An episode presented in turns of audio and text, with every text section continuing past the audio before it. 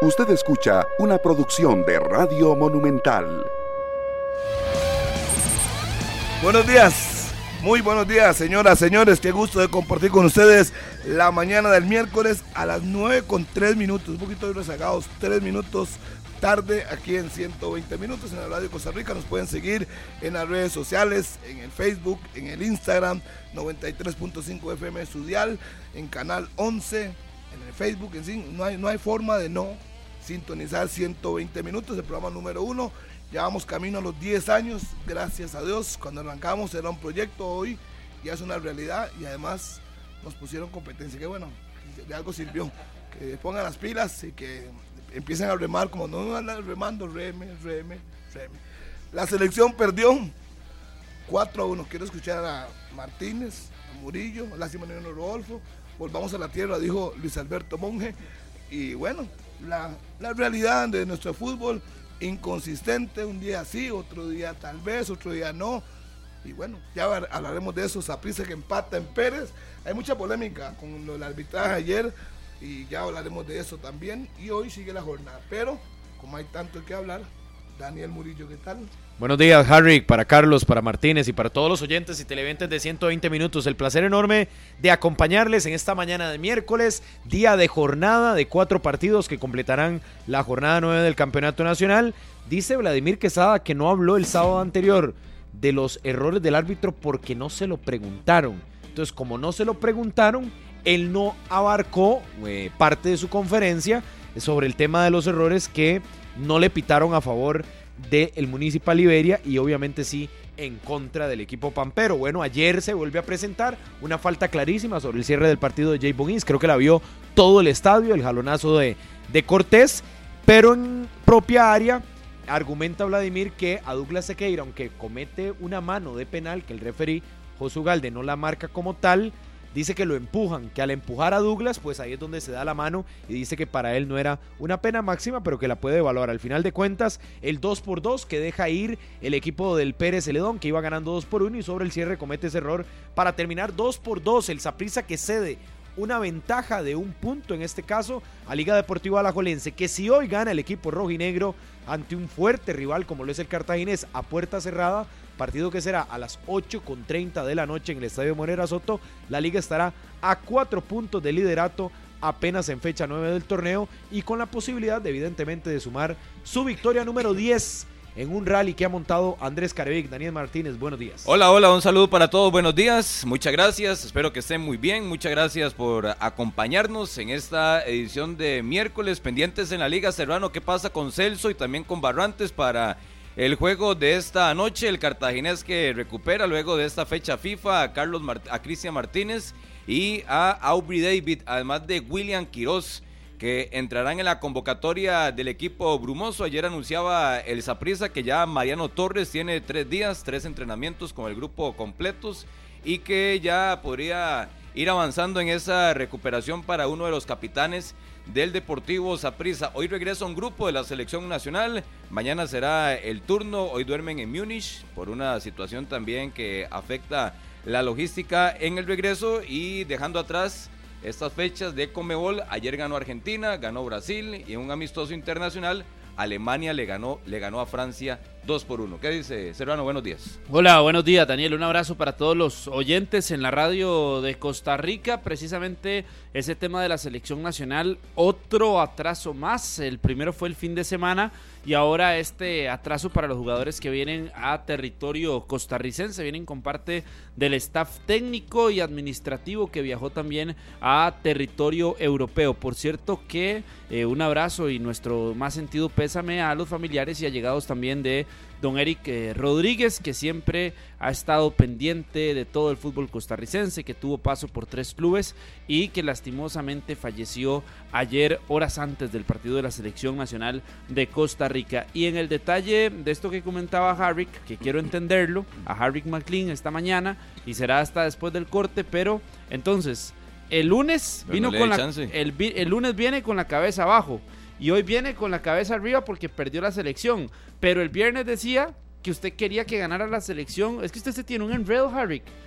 y que por patriotismo. usted pero después usted- ahora que nos desnu- que la usted- realidad de la que le selección. queda bien a los dos. Eh, A entonces, usted- ¿a, dónde, a dónde le- ubico? A usted le ¿A dónde ubico sus a argumentos? 120 ¿A dónde ubico sus argumentos? ¿A dónde lo ubico a usted? a la banca, ¿A dónde lo ubico a lo usted? Uy, así. Eso es muy simple. Ya lo explicamos y no quiero volver a caer en lo mismo. Ya lo explicamos para ir al corte.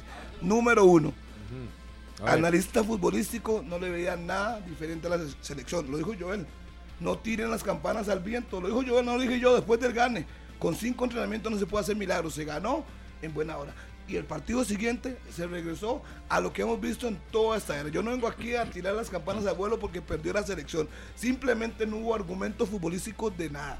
Entonces uno puede pensar que el hecho, un técnico interino, jugaron bien, el otro equipo, de ahí no sé qué pasó con ellos, les ganaron, pero ayer, ayer la selección hizo un papelón y hasta el segundo tiempo se dieron cuenta de la muerte de Eric Rodríguez y ya íbamos perdiendo 3 a 0. Entonces no puede ser eso una excusa, más bien debería ser todo lo contrario. El fallecimiento de Don Eric, tenían que haber hecho un tributo y esforzarse y ganar el partido por Eric. Entonces no hay ningún enredo de ninguna clase. Simplemente la motivación se impuso en un partido, ganamos y el mismo Joel lo dijo el día de la conferencia. No tiren las campanas al vuelo. Lunes. Con cinco entrenamientos no se puede cambiar de la noche a la mañana. No lo dije yo. No, yo no lo dije. Y ayer terminó. Si no le quedó claro eso, no tengo cuándo explicarle. Vamos a ir. O sea, Harry, que estamos más, nuestra Silencio, versión es más cercana a lo de ayer que a lo del Vamos. partido contra Arabia Saudita. eso es una muy buena pregunta. ¿De qué estamos Sí. más cercanos? Sí, por supuesto. Porque No, para Harry yo entiendo cuál es la respuesta la negativa. desde ya. respuesta fue muy evidente. Muy, muy evidente. No sé, yo quisiera pensar que estamos en el medio de los dos. Ni somos tan malos como nos Ah, vimos ayer, es que ni somos tan buenos como el, siempre como el busca- viernes. sí, sí. No, no, no, es que me parece que el viernes mostramos buenas cosas, No te pero el martes faltan muchos igual minutos. vamos a hablar de eso, porque a mí el No tema te de selección se las trae. No, no quiere el protagonismo. A las 9 con 9, Pero no se meta Fandeli. conmigo. Fandeli lanza la nueva línea de abrasivos en corte y desbaste grano cerámico. Mayor poder de corte, alta productividad de venta en las mejores ferret- ferreterías del país. Fandeli. De venta en las mejores ferreterías del país. Ahí donde nos escuchan todos. Un abrazo de verdad a todos los que están haciendo algún tipo de reparación, también consiguiendo sus materiales de construcción. Abrazo enorme a todas las ferreterías a lo largo y ancho de nuestro país, de norte a sur y evidentemente de este a oeste en todo el territorio nacional. Las 9 con 10 hay mucho de qué conversar, pero antes una pausa, un cafecito en 120 minutos y regresamos.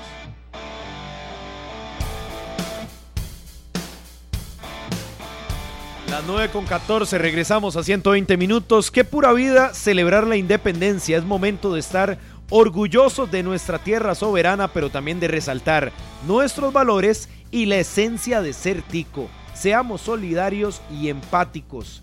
Qué pura vida es celebrar la independencia, 202 años de vida independiente. De verdad que un abrazo para todos los ticos, los que estamos orgullosos de vivir en este pedacito de tierra que obviamente se llama Costa Rica y que el próximo viernes tendremos celebraciones desde el jueves, de hecho, con transmisiones especiales, ya lo ha dicho Febe Cruz, directora de Noticias Monumental, y en el campo deportivo que hay jornada. El próximo viernes estaremos desde Tibás y desde la Ciudad Blanca.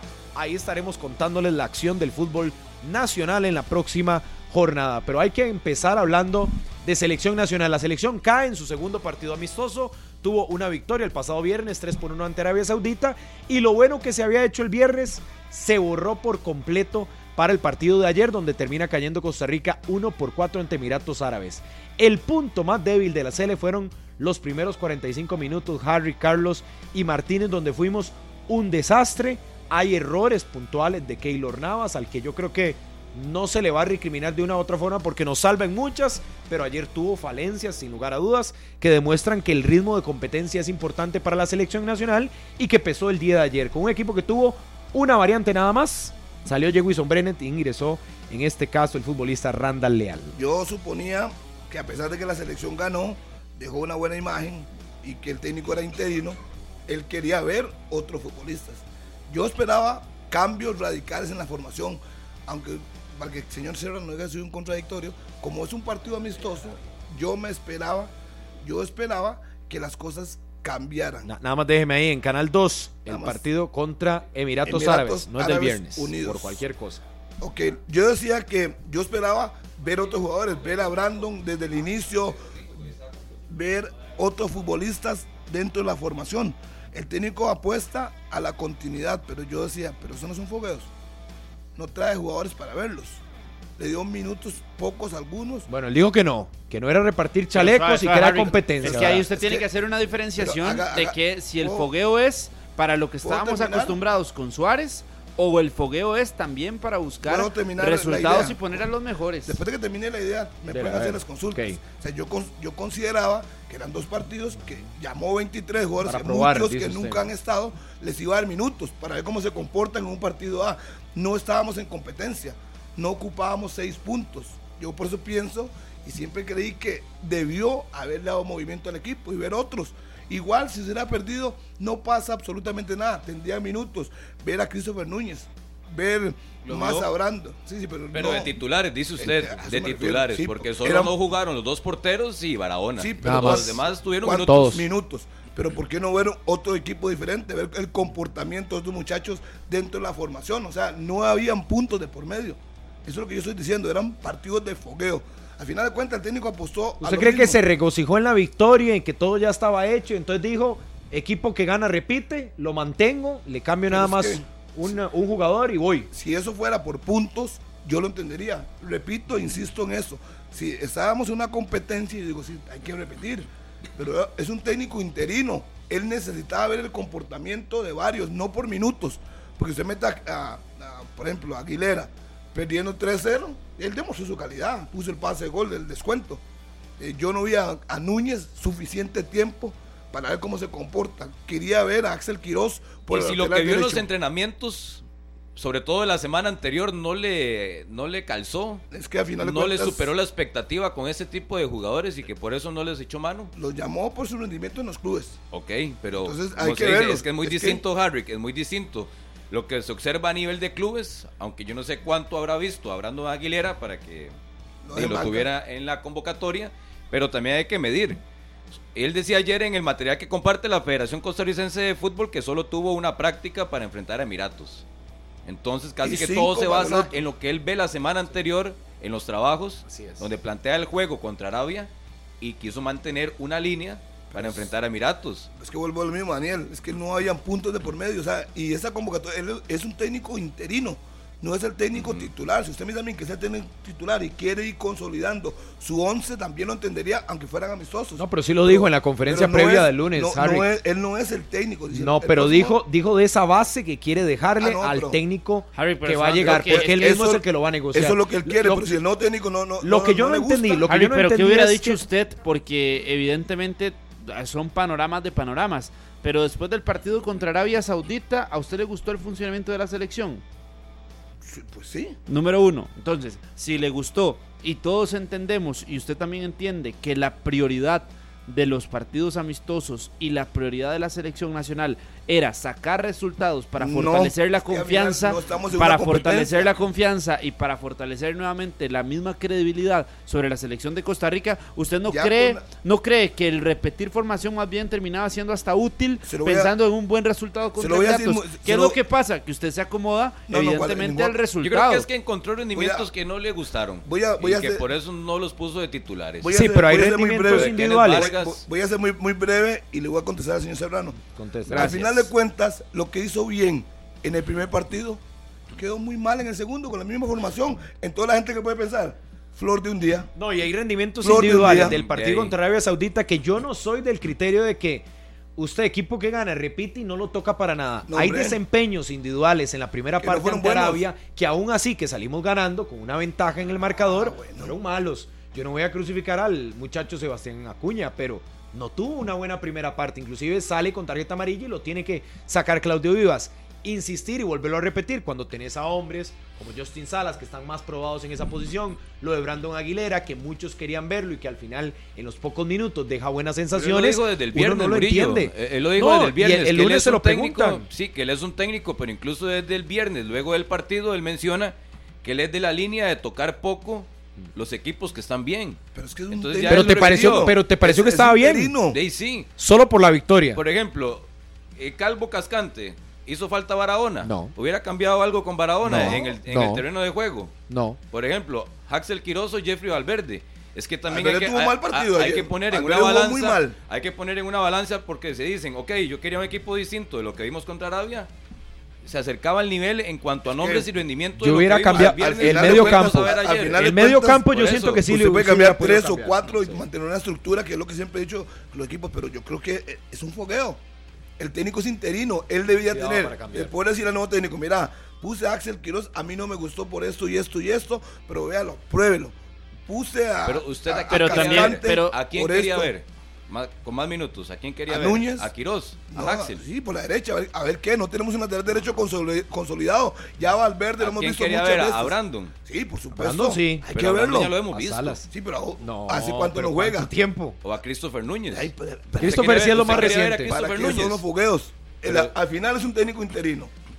¿Qué lo pusieron a po- poner jugadores? A su Sí, pero es que comportamiento. ya yo vi a Christopher Núñez en Y la al, Copa Oro. al final de y en cuentas, los amistosos Martínez, previos. Le digo Y lo mismo. Al final de cuentas, ok, tuvo una buena presentación el viernes y ayer con la misma Es que si usted me dice, Harry, si hay un futbolista que hoy se está saliendo por su nivel Pero y es que, que es no. indiscutible, que es un figurón y que fue a una convocatoria y no tuvo minutos, yo, yo le entiendo y lo comparto.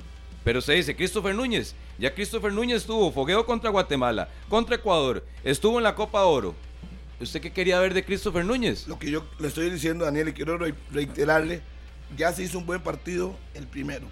Había que probar otros, independientemente De lo que hubiese pasado. Es No un sé. técnico interino. Si usted me dice a mí que es el técnico es titular y él justifica que lo que quiere es buscar una estructura de equipo, yo lo entiendo. Yo creo que es que en el uno Harry. contra uno de Acuña contra Salas y de Bran contra Brandon, Ay. creo que hay diferencias. Pero esas- Y pero diferencias esos son- importantes. pero esos son los yo- dos yo casos el- puntuales. por eso, yo me centro en el Solo medio campo. dos. Estoy claro, en el medio campo. Para mí la defensa tenía poco que tocar. Lo de Valverde y Haxel es prueba y error porque no tenemos. Y Ay. creo que lo de Valverde ratifica que seguimos sin tener un Sí, titular por mal- derecha porque un- se vio un- ayer muy mal, mal, muy mal, malísimo muy mal. marcando. Pero también ojo con, con lo otro porque a Jeffrey lo siguen insistiendo como lateral Y cuando no. le hemos visto sus mejores versiones ahora en un Saprisa que juega más adelantado. Exacto. Entonces, insistir en algo que el futbolista obviamente va a querer hacerlo Sí, para quedarse en la selección, pero que no le están saliendo las cosas, creo que también es de análisis. Pero si yo sí subrayo la media cancha, a mí me parece que la media cancha en el primer tiempo contra Arabia Saudita dejó muchísimos problemas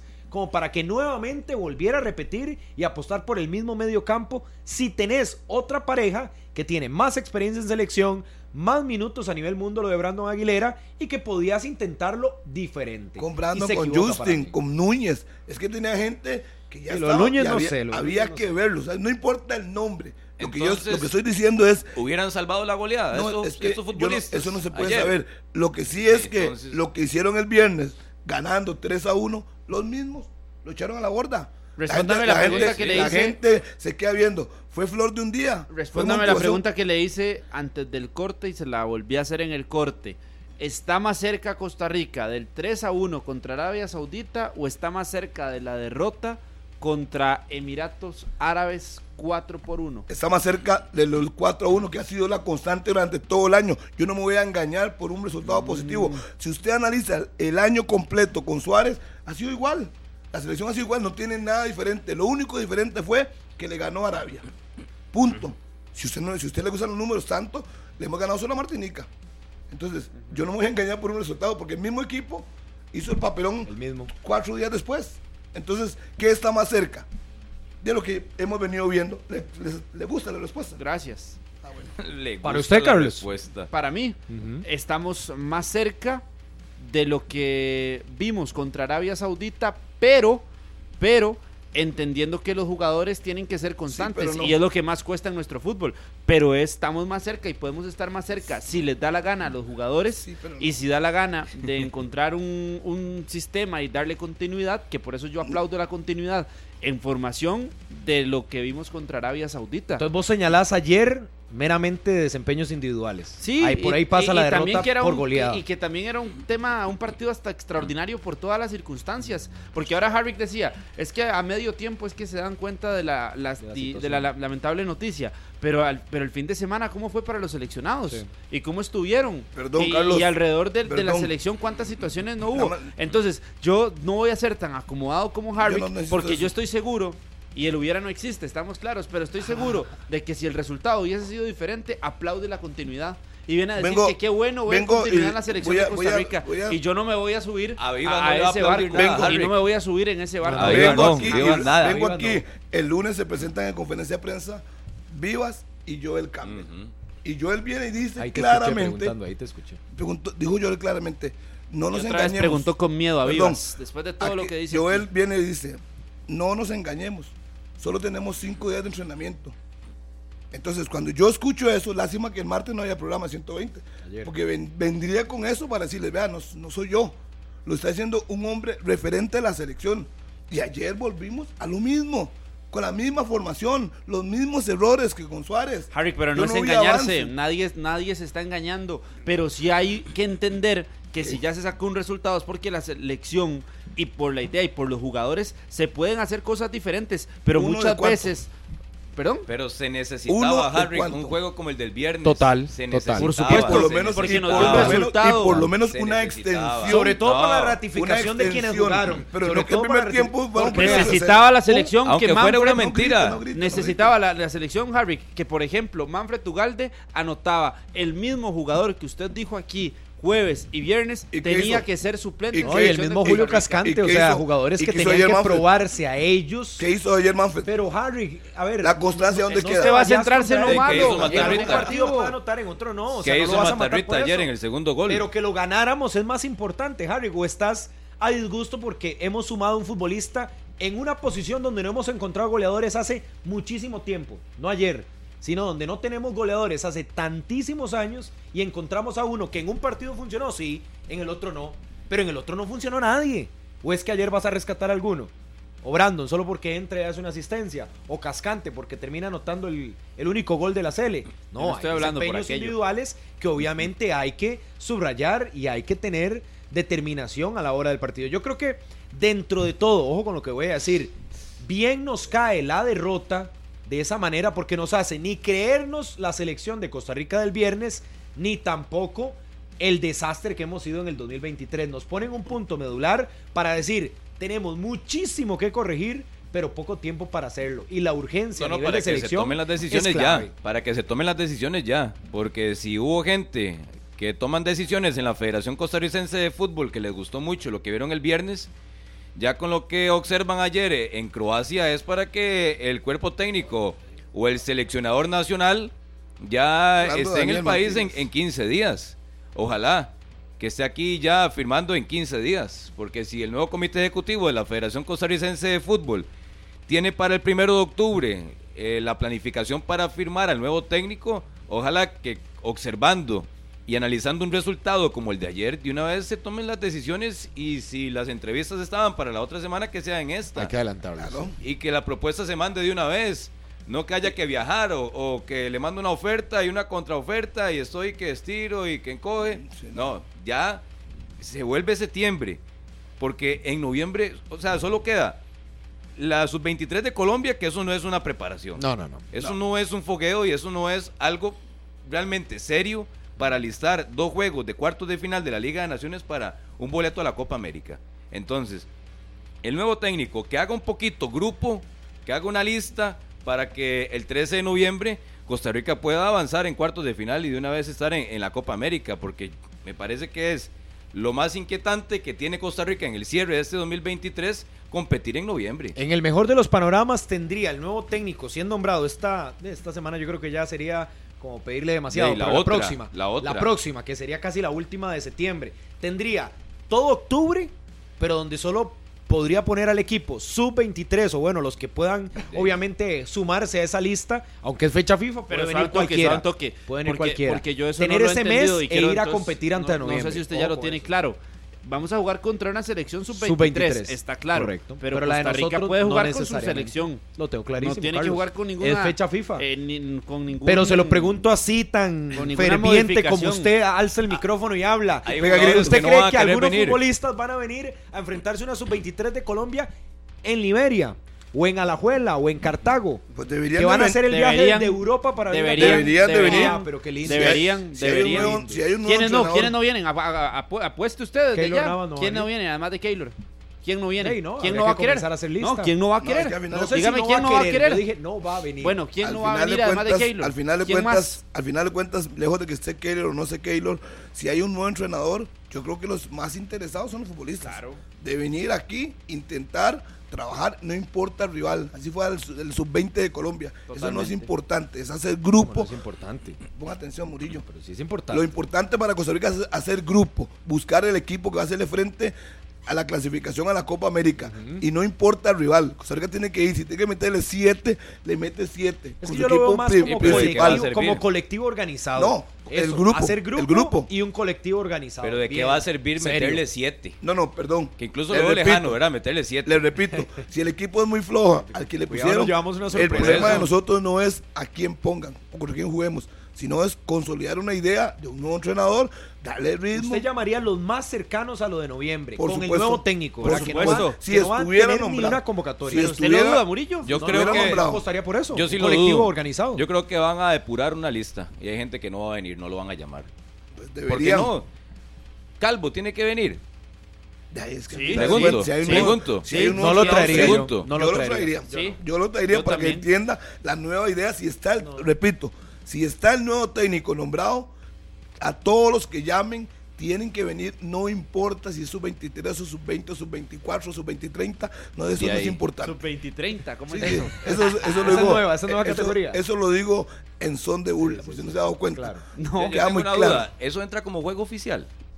Depende de la selección, Sí, la pero si es selección, fecha FIFA. Porque. Sí, hay, hay FIFA, distintas sí. formas. Hay convocatorias de una selección mayor que se convierte en una sub-23, como la de Nigeria, Exacto. que vino acá. Correcto. Sí, pero sí. al ser ya calificada de previo como una sub-23 que está en una competencia o que ya las edades Habrá que ver si no están ponen- registradas, si no ponen un par si de eso jugadores es como mayores. No, si y sobre cuenta todo- como juego oficial, porque Eh, sí. entonces llaman a Calvo al club en Turquía y le dicen, ok, necesitamos a Calvo porque son dos juegos contra la sub-23 de Colombia, pero, ojo, no es no cuenta como juego oficial. Pero es fecha FIFA. No, pero es que Es los fecha juegos... FIFA. es- sí, pero sí, entonces Harry, usted no va a exponer, usted va a exponer a su futbolista que viaje Pero sí, puedes jugar decir que no. un partido que no es la- oficial. Pero la reglamentación te- sí, tiene te que venir. condiciona. Igual si no juegan entrenan, No sé, tiene que venir. Yo tengo mis dudas en, Pero, ese- en eh, eso. pero en cuanto a sumar pa- puntos en el ranking, eh, tendría que hacerse un análisis porque la selección A de Colombia va a estar jugando Eliminatoria, Entonces eso, es la selección que estaría sumando, no va a sumar. Pero yo sí creo que cuatro para partidos. Usted sabe, Colombia sumando en sí, el eh. ranking de octubre, no, no, no, eh, no, no se ganando dos partidos contra Costa Rica, sub-23 y ganando dos partidos. No, No, y que esa es otra, no porque cuando, cuando se le pregunta el lunes a Claudio Vivas que se están negociando, por ejemplo, con esta sub-23, este combinado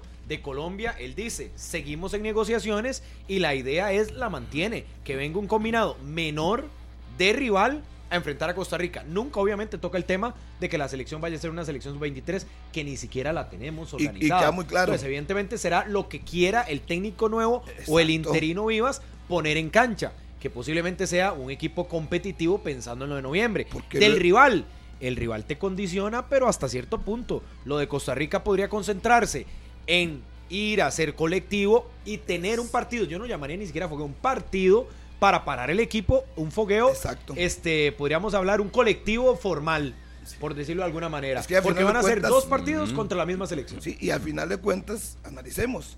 Después de eso que hay. El Ah. técnico que solo va a llamar por teléfono. Mira, Calvo, te ocupo, necesito que hagas un movimiento. No, Por eso. haga los movimientos. eh, si no le gustó, no me gustó que marcaras aquí, que allá, pin, y ya, y corrige. No importa el rival. Yo creo que al final de cuentas, si ya está, aclaro, si ya está el técnico nombrado, definitivamente, tráigalos a todos. Y aproveche Colombia. Si le gana, perfecto. Si lo puede golear, hágalo. Porque luego viene. porque luego viene lo de ¿Qué, qué- qué te genera eso? ¿El partido como tal o la a mí me convocatoria? genera dudas. ¿Qué convocatoria vamos a ver? ¿Cuál va a ser la forma de trabajo? La logística y cuánto incide si es realmente un juego oficial o no. Porque, es, repito, es una sub-23. Vea que incluso, aunque sean rivales malos, pero México en esta fecha FIFA enfrenta a Australia Y Uzbekistán. y a Uzbekistán. Y no puede ganar. 3 a 3. En el último Estados minuto le empataron. Oman. Así es. Lo goleó. goleó. 4-0. Entonces, aunque sean rivales malísimos, pero por lo menos son juegos oficiales y que sirven. Pero es que no hay mucho, No, hay, no hay mucha sub-23. opción. Sí, pero es que ellos se organizaron, no hay mucha- se organizaron para empezaron octubre a buscar Martínez. tarde. Y para- empezaron a buscar tarde, Para ¿no? octubre hasta coordinaron los rivales. Ahora van a Claro. enfrentar y se van a rotar en octubre México, Canadá y también Estados Unidos ahí haciendo, obviamente que uno juega contra un rival en una fecha y el otro juega contra el otro rival y demás. Se organizaron y tienen sus fogueos. Cuando la fe de fútbol llega y nos dice que es que se vuelve imposible porque la Conmebol está en competencia, porque la UEFA está en competencia, porque allá en África está en competencia, de yo digo, di, Ay. y entonces como México, De Canadá y Estados Unidos lo lograron, No, no, no, y Costa vea. Rica no lo puede lograr. Aquí viendo el calendario de México. rivales para El sábado, Clase A, ¿verdad? El sábado 14 de octubre, México enfrenta a Ghana en un partido amistoso. Muy buen fogueo. Ver Y luego, el 17 de octubre, México enfrenta a Alemania. En amistoso. Entonces, Además, no es fácil. es el No, no, ¿se podía o no se podía? es- No, no, es por el eso, anfitrión del por mundial. eso. Y además, eh, lo que menos tienen problemas ellos es de contratar. sí, el dinero.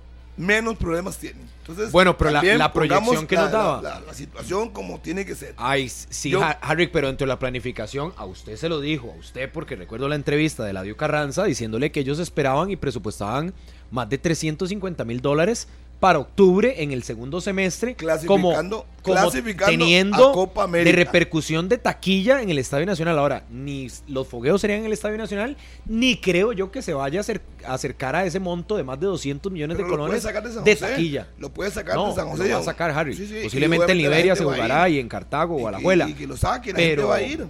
Para ir. recoger ese dinero, Tal no vez sé. no esa cantidad, pero obviamente usted sabe que si logra clasificar por a la. Copa América, le va a entrar una buena cantidad de plata. Pero si, eh, Costa de Marfil, jugar, Costa de jugar. Marfil enfrenta a Marruecos el 14 de octubre, un amistoso. ¿Por qué no se buscó alguno de? Sí, de cuentas. Yo creo que por el costo, yo creo que Había es el plata. costo. Y después estaba, Costa el de- cambio, estaba el cambio del comité ejecutivo, ese había es, muchas pero- cosas. El cambio del comité ejecutivo. Pero entonces, como director de selecciones nacionales, director administrativo de selecciones nacionales, Diego Brenes. Es que, ¿qué, qué le habrán dicho? Sí, ¿qué le han dicho? ¿Qué hay le dijeron? Eh, No, no Dijeron, no señor, no tenemos sé, rival. No No lo sé. Y después Costa de Marfil enfrenta a Sudáfrica en otro amistoso. el Preguntémosle a 17 de Diego, si él con tiempo. No, no, lo dijo Vivas, que es el director de selecciones, Por lo eso dijo. Es que tampoco hay que creer todo lo que a uno le dicen. Tampoco hay que creerlo. Pero yo, bueno, dice, ok, se negoció con africanos y no se pudo. Pero hay que ver cuánto esfuerzo se hizo. pero cuando- Ah, no, por eso le digo, no sabíamos- hubo esfuerzo, no hubo Se suficiente. viene hablando del déficit de la federación hace rato. No el Antes del suficiente. cambio de, de comité Pero te voy a decir algo, yo no se lo, se lo señalo a este comité porque viene entrando. No, no, Eso se este tuvo no. que haber negociado antes. Lógico, Los no- no fogueos contra. Arabia y contra Emiratos estaban Ya ya, estaban. listos. Entonces, o interés de los miembros que se quedaban de negociar o desinterés de la presidencia y los otros miembros que salían de dejar el barco ahí a que solucionaran otros, porque no era mi problema. y entonces- Pero entonces, de cualquiera de las dos vías, usted ve errores y situaciones que señalar de una selección de Costa Rica que previo a jugarse el pase a la Copa América en noviembre no tiene dos fogueos de nombre porque no vengan a pintarnos cualquier que, rival de eso de, noviembre- Colombia va a ser de, Que de renombre, ¿verdad? Cualquier rival de noviembre va a llegar con ritmo. Sí, claro. Porque todavía falta la fecha de octubre que es Liga de Naciones y ya luego entra a noviembre a los cuartos de final. Sí. Sí, sí, y Costa Rica le puede pedir perfectamente a Colombia que tenga cinco jugadores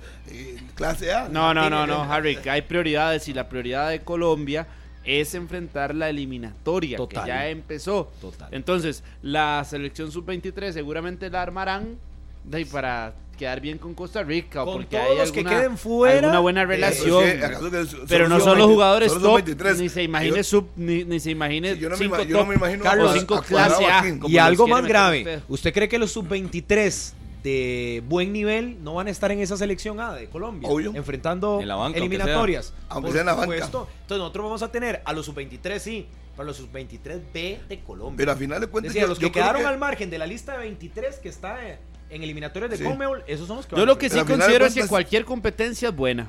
Yo Cual sea cual sea con la competencia, porque hay una necesidad inmediata de enfrentar De las los partidos de noviembre. De las pocas veces Y- que estoy de acuerdo con el señor, estoy de acuerdo Gracias. con usted. O sea, es cierto, Costa Rica no le debe importar.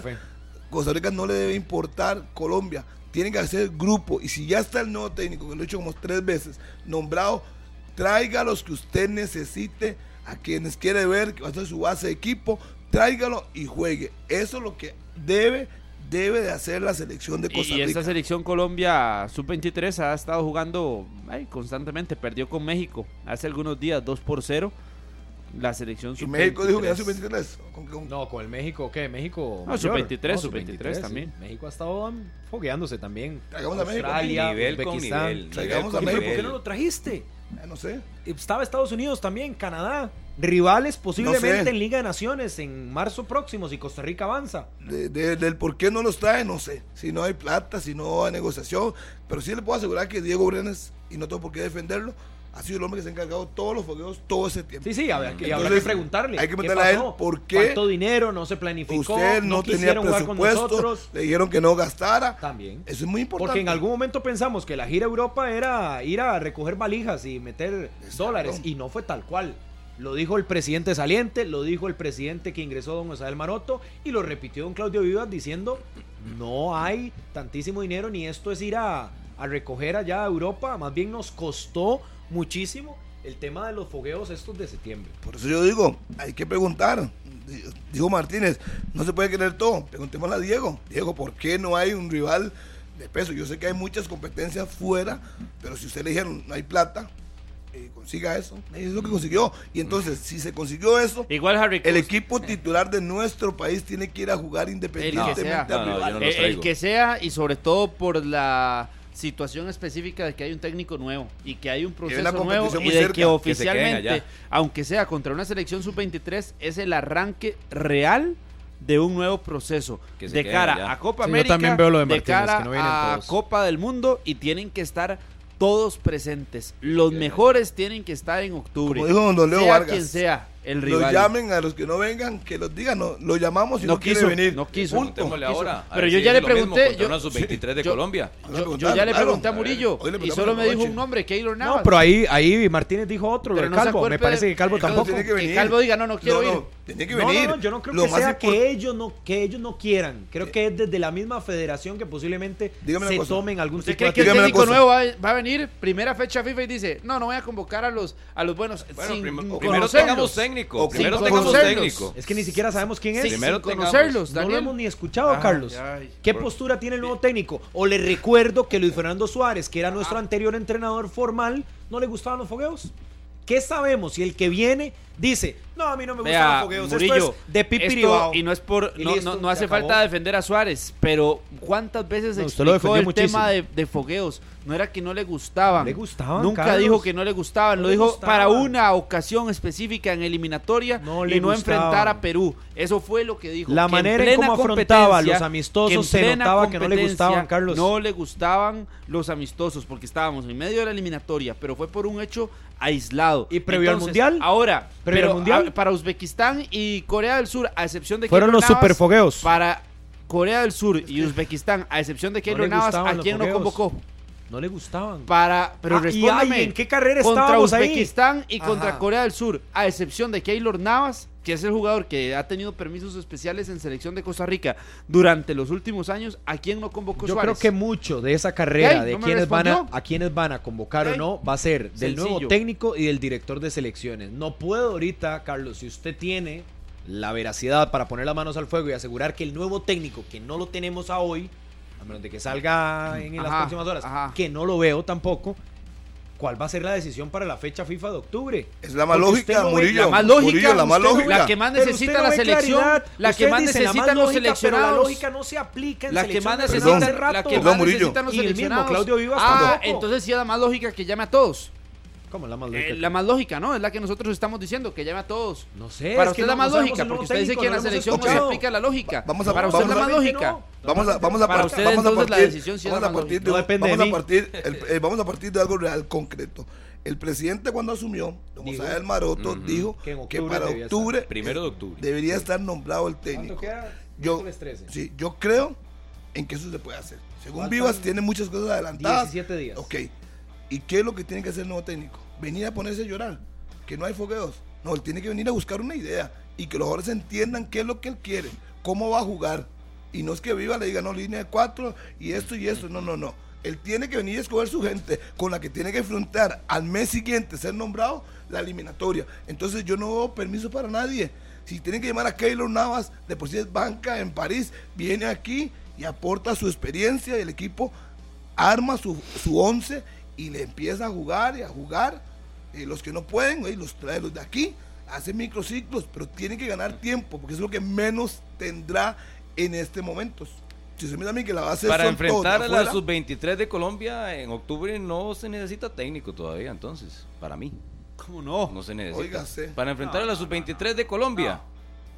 Entonces, Para enfrentar puede- a cualquier hacer- equipo de No, barrio, no, no. para enfrentar sí, a sí, cualquier a ser equipo de así. barrio, para Si enfrentar a dice, cualquier si un selección, amistoso se necesita el técnico. Vea, el técnico se me necesita dice, para ir teniendo la que dice, idea hermano, voy de al lo mismo que viene. tema, voy al mismo tema. Y Si es viene un juego partido oficial, vital, es un partido es un prácticamente juego de oficial, eliminatoria para entonces, ir al Mundialito de América, Dígame, que es ir a esa entonces, Copa América. Van a vender boletos para ir a ese partido. Claro, tienen claro, que hacerlo. Eh, No, no, ¿Qué? no, y la alegría para las zonas también donde va, porque Martínez. Cartago, ¿Pero dónde Liberia. Ah, es en Liberia. alegría. Es en Sí. Liberia. En Liberia y Cartago sería. Martínez. Liberia Ah, y ok. Alajuela. Martínez, Ujú. Son las yo, opciones que se manejan. yo Sí, voy- sí, voy a tomar sus es palabras para como mías. Sí, sí, sí. No, y Digamos- para darle atractivo. Un Martínez, regalo al pueblo, un digamos, regalo al pueblo. Entonces, entonces, digamos, como lo dicen ustedes, no hay No técnico, necesario. no hay técnico. Entonces, dejen a Vivas y que haga la eliminatoria y punto.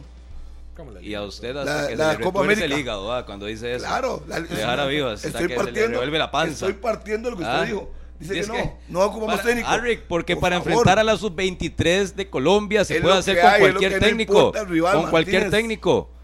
Ya si usted me dice en noviembre, que es los cuartos de final de la Liga de Naciones, es claro que se ocupa técnico, se ocupa equipo y se ocupa fútbol. ¿Y en qué momento vamos a, a trabajar ¿Y usted todo cree eso? que entonces, vuelvo al tema de antes, usted cree que teniendo todo el plantel, enfrentando a la sub-23 de Colombia, lo que van a venir es a pedirle selfies a Keylor? Eso van a venir los colombianos ¿qué? a pedirle fotografías a ¿Y eso Keylor. qué? ¿Usted ¿A cree Costa Rica qué le que van importa a venir Colombia? aquí a, a competir realmente? A competir como si fuera un fogueo de verdad. El nuevo entrenador No, ocupa no. darle su idea. Entonces, con cualquier técnico se puede enfrentar la sub-23 de Colombia en octubre. Con E cualquiera. a la mano de Dios, entonces igual, a la eliminatoria con los nuevo nombres, técnico. igual con los nombres que se están hablando en los últimos días, yo es que no, Ok. no, no, no, No va, no va, no va. ninguno, Milito, ninguno, Ambriz y Osorio. ninguno, ninguno. Sí, está, está complicado, la verdad. Yo quisiera que me sorprendieran con algún nombre Sí, en la ojalá, mesa, ojalá, algo más cercano a nuestra realidad, alguien que esté más, más empapado, aunque sea Ambris. internacional, pero está complicado, está realmente complicado. Yo no, yo no auguro un buen mes y medio en cuanto a tranquilidad y todo, pero tenemos que llegar preparados, a como sea, a luchar en ese uno contra uno.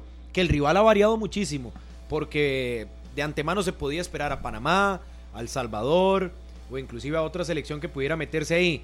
Y han visto que más bien los que han destacado son Nicaragua, eh, también la situación de Guatemala, lo de Trinidad y Tobago. Ojo con ese rival de noviembre que podría no ser el que estábamos esperando, sino más bien alguno que venga impulsado de Liga de Naciones, que ha tenido resultados bastante llamativos en estas primeras fechas de competencia. Un rival que será visita recíproca, no sabemos si arrancamos acá o tendremos que jugar de visita primero, y el ganador de la serie será el que clasifique a la Copa América del 24. El panorama para noviembre es ese. Si Costa Rica no logra sacar esa serie de mm, Liga de Naciones, tendrá que jugar un repechaje el próximo Marzo. mes de marzo, previo a lo que va a ser ya eliminatoria y Copa América. Eso sí, si la Sele queda fuera de eso, no entra a, las semifinales de Liga de Naciones. Y en marzo, mientras esté jugando Canadá, México, Estados Unidos y ese otro rival, Costa Rica tendrá que estar vagando por clasificar a la Copa América. Un repechaje. Sí, un repechaje. Que creo que, igual no sé si ya la CONCACAF lo ha anunciado, pero pareciera que todo lo va a centralizar en marzo. Todo en marzo. La fase final de la Así Liga es. de Naciones, Se el repechaje, Antes ese repechaje. el repechaje y después esperar la Copa América. Porque hay fecha FIFA. Se va a es, meter la a primera, todos, sí. es la primera fecha FIFA del año 2024. Y después ya iríamos enrumbados a lo que va a ser Copa América. Tan grave es lo de Costa Rica que Costa Rica tendría fecha FIFA en octubre. Esa doble de noviembre para clasificar a Copa América. Si consigue el boleto, se va directo a Copa América y en marzo, evidentemente, tendría La Liga de Naciones. Fase final, que son semifinales. Final Four, como lo conocen algunos. Y de ahí lo que va a ser Copa América. Es decir, el panorama de acá a inicio de eliminatoria o inicio de Copa América son cuatro o máximo cinco Y partidos. después de Copa América, arranque de la eliminatoria. eliminatoria. Las primeras vez. fechas, en junio. Ajá, de una vez. Así es, directo. Ay, que la eliminatoria se va a pasar muy rápido. Sí, es Muy, muy, muy rápido. Son 10 partidos los que disputaría selección de Costa Rica en eliminatoria. O cuatro si nos eliminan en la primera fase. ¿Se imagina? No, no, di, es un panorama. Puede darse. Está Sí, ahí. sí. Yo Tienen creo que enfrentar esos cuatro que- primeros partidos. Pregunta rápida para ustedes, porque ahora decía Daniel Martínez que no le gusta eh, ninguno de los tres que nombres que ha sonado. ¿Cuál sería su técnico ideal para la selección de Costa Rica? No me pagan por eso. Hoy. De, pero de ahí, entonces, Daniel. No, No, es que le no me gustan pagan. unos, pero puede dar una idea. Usted decir, me gusta este técnico, este otro técnico. Entre esos ¿Cuál tres, técnico le gusta a usted? Bueno, le respondo. Entre esos tres, prefiero un tico. Prefiero a Guimaraes. Ok, bueno, ya eso es un nombre. Y como segunda opción es- al bolillo. Usted, Murillo. Pero no me pagan por eso. No, no, no te tengo, no te tengo un candidato así a abuelo. Yo siempre he apostado porque sea un mexicano. A mí me gustaría ver un mexicano al frente de la O selección. sea, a usted le gustaría de los de Ambriz Pero no sé si sea o el Rey. Midas. Oiga Ah, usted. Bucetich. No, No, de, yo no sé, le estoy preguntando, ¿a él le gustan los mexicanos? Órale. sí, a mí me gustaría un estilo mexicano planteado. Y usted, Harry, ya que Aquí- aquí Murillo no fue- quiere decir un nombre. Yo, yo se lo voy a Aquí se fue un Rey Midas, pero con los- en los bolsillos. En los Mi- bolsillos, Mi, top hace 3 poquito. queda así. Ah, Ya que Murillo no quiso decir, porque Yo- Murillo no sé si es le voy a no los tres, así conoce alguno le gusta. no los dice. No, no, no. Alexander Borges Guimaraes. Hernán Medford y una tercera. nombres es... A ver, Alexander Guimaraes, Hernán Medford o Justin Campos. Creo que un tico se puede hacer cargo perfectamente de la selección Completamente de y no hace falta gastar tanto dinero y la tantas misma cosas. hablada que escucho siempre. Completamente No, de acuerdo. Oiga, hablador. ¿Qué pasó? Yo. No, no, no, es que eso ya lo he escuchado No, muchas no. Dave, pero Murillo, dígame una pero cosa. no digo ni un nombre, Harry, que le viene a a reclamar Pero y a yo, ok, criticar lo suyo. Nacho Ambriz, a mí no me Lo gusta. respeto. Eh, Osorio cambia y cambia de formación. Sería el primero que tendría aquí todos, Yo todos le los quisiera partidos preguntar porque dice Murillo a que- reclamarle esto. Sí, ¿Y usted, Carlos? Yo, sí Justin Campos. Justin Campos. Ah, sí, siempre cierto, lo he que era dicho. Sí, es el líder dicho. de la campaña. Sí, sí, sí. Siempre lo he Sí, es dicho. el, el Justin Pero Pérez, me preocupa que usted no haya dicho nombres. No, no. No me corresponde, no, un de opinión. pero Martínez dijo, quiere no. Martínez, qué Martínez piensa dijo uno. lo mismo, pero Martínez me dio un nombre. Pero Murillo Yo dos. trató de irse por lo mismo y no tiene Yo ni en algún momento me alegré cuando en México no iban a renovar a Lozano y yo lo veía más cercano a Costa Rica. Pero, y lo El dije, Jimmy. por cierto, ¿A quién? Jimmy. semanas. A Jimmy Y Lozano. no le ganó a Australia ni a No Uzbekistán. importa, 3-3 no importa, en pero ¿qué tiene que ver? No, hombre. Pero los equipos se preparan para jugar contra México. A Murillo Si usted vio los partidos, los partidos fue porque México fue muy malo para no hacer los goles. Jimmy es más figura fuera que dentro de la cancha. Ayer, figura, ayer eh, Uzbekistán Jimmy le es llega figura en tres TikTok. veces, Ah. tres veces le llega a Uzbekistán y le hace tres goles a Memo Ochoa. De ahí. Figura en TikTok, Jimmy. Ah. Seguro ahí es donde lo ve Murillo, porque Posiblemente, en la cancha no. Posiblemente. En la cancha no. Y al final de cuentas, con el poco tiempo que tenemos, con todas las circunstancias, yo creo que lo más fácil es apostar. Pero aquí- si eso aquí- hubiera sido más aunque fácil me hace rato, lo hubieran Me han contratado. dicho a mí que está con Tolima, Guimaraes, no importa, se puede negociar y que venga, que se venga para Costa Rica. Es que no- la ventaja que tiene Guimaraes contra cualquier otro Tercer es proceso que ya Guimaraes. clasificó dos veces. No hay nada que probarle. Ya ha demostrado su categoría. Al Tiene tico, categoría. a los Punto. ticos no les dan oportunidad. Así de Deberían. sencillo. En lugar de esos tres que usted me dijo a mí, yo digo, de esos tres, pongo a Guimaraes y por goleada. Yo, Sí, sí. Definitivamente que usted. Lógico, el nuevo comité ejecutivo quiere un técnico extranjero, perfecto. Pero a mí Osorio no me gusta. Y voy a ser el primero en venir aquí cuando si lo nombran. Sí, a mí los tres otra vez cambió, entre- cambió de complicado. equipo. Cambió de equipo. Y no, y jugamos bien un día y jugamos mal el otro. Porque así fue Osorio en México. Sí, en México Osorio le quedó grandísimo y el mundial lejos le pasó de competencia para la selección azteca. y, el, y el tercero, mm, No, no. ni, lo- ni lo menciono. A las 9.54, línea de herramientas Trooper con más de 60 años de experiencia en el mercado de herramientas y productos para la industria ferretera. El mejor desempeño y calidad garantizados. Consígalas en las mejores ferreterías del país. Unidos Mayoreo, líder en distribución de la marca Trooper en Costa Rica. Si no tiene su herramienta Trooper, vaya y la consigue igual que lo hizo Serrano, Martínez y también Harry para que pueda hacer esas reparaciones que tanto le urgen. Busque la línea de herramientas Trooper en sus ferreterías del país. Unidos Mayoreo, líder en distribución. Las 9.55, empató el Saprisa, hubo nuevamente errores arbitrales. La jornada sigue esta noche. La liga, que es líder, podría ampliar ese liderato. Comentamos esto y más al regresar de la pausa. Las 9.55 en 120 minutos. Las 10 de la mañana en punto en 120 minutos. Se gana, se goza y también se disfruta. El miércoles 13 de septiembre. Alístense porque tenemos muchísimo fútbol hoy. También el próximo viernes que tendremos fútbol nacional. Hoy cuatro partidos. Pero antes de meternos con esos cuatro partidos hay que hablar de lo del Saprisa. Ayer hubo dos juegos. Terminó empatando el Santos y el Sporting. Oigan, ese Sporting de verdad que le cuesta 0 por 0. Y el Saprisa que también empata 2 por 2 sobre el cierre ante el Municipal de Pérez Celedón. A mí el Saprissa creo que ayer sí no lo vi tan sólido, ayer sí creo que ya comienza a mostrar algunos problemas, resentir. pero con un Pérez que sí ha cambiado y sí viene en evolución. No para tirar las campanas al vuelo, pero creo que Giner Segura ha tocado al equipo, ha modificado algunas cosas y le están funcionando. Ayer deja escapar una victoria que tenía con un frente de ataque que me gustó, con lo de Justin Monge, con lo de Montenegro y con lo de Ovejero. Me parece que más profundo, sobre todo este Pérez Celedón, ayer en casa donde tenía que ganar y dejó escapar la victoria. Esa prisa que a pesar de todo le ha respondido la banca. Quizás ayer es el primer partido que no son tan solventes y yo no voy a tirar tampoco a matar porque me parece que ha venido bien. Ayer no fue el mejor partido, pero era obvio que eso tenía que pasar en cualquier momento porque son demasiadas variantes, muchos lesionados y al final el Pérez no supo aprovechar eh, su ventaja.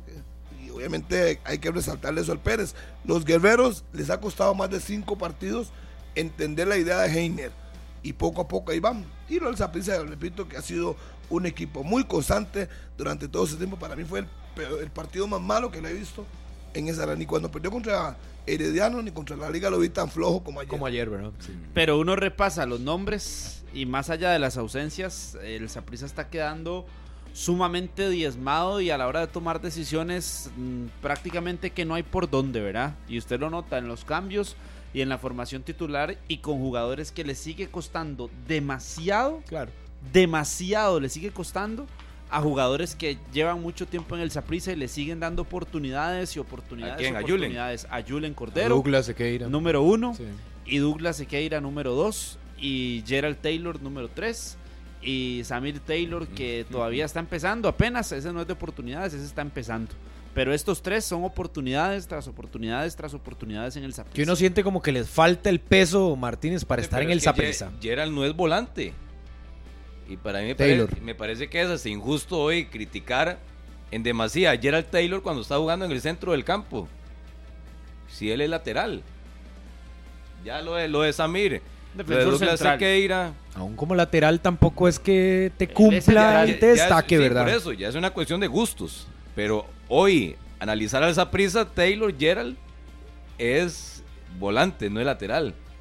Y ahí está, ante la necesidad que tiene su equipo, ha estado jugando de acuerdo a los últimos, a los últimos juegos y la decisión de Vladimir Quesada. Que ayer habla de los árbitros, Vladimir, y lo conversábamos el lunes también acá en 120 minutos, que no le preguntaron de qué conveniente. Ey, Es lógico. Por súper conveniente. Y aún así en la respuesta no acepta No. que fue penal. Dice que hubo una falta antes sobre Douglas Sequeira, un empujonazo. Y que por eso le que la provoca mano. la mano. La mano en el área. Pero si seguimos, el sábado contra Liberia, un penal que no le pitan al rival en la primera parte. Y ayer la misma situación con una mano clarísima de Douglas Sequeira. Que no es un detalle menor. No. En dos juegos consecutivos, el arbitraje se equivoca a favor del Saprissa.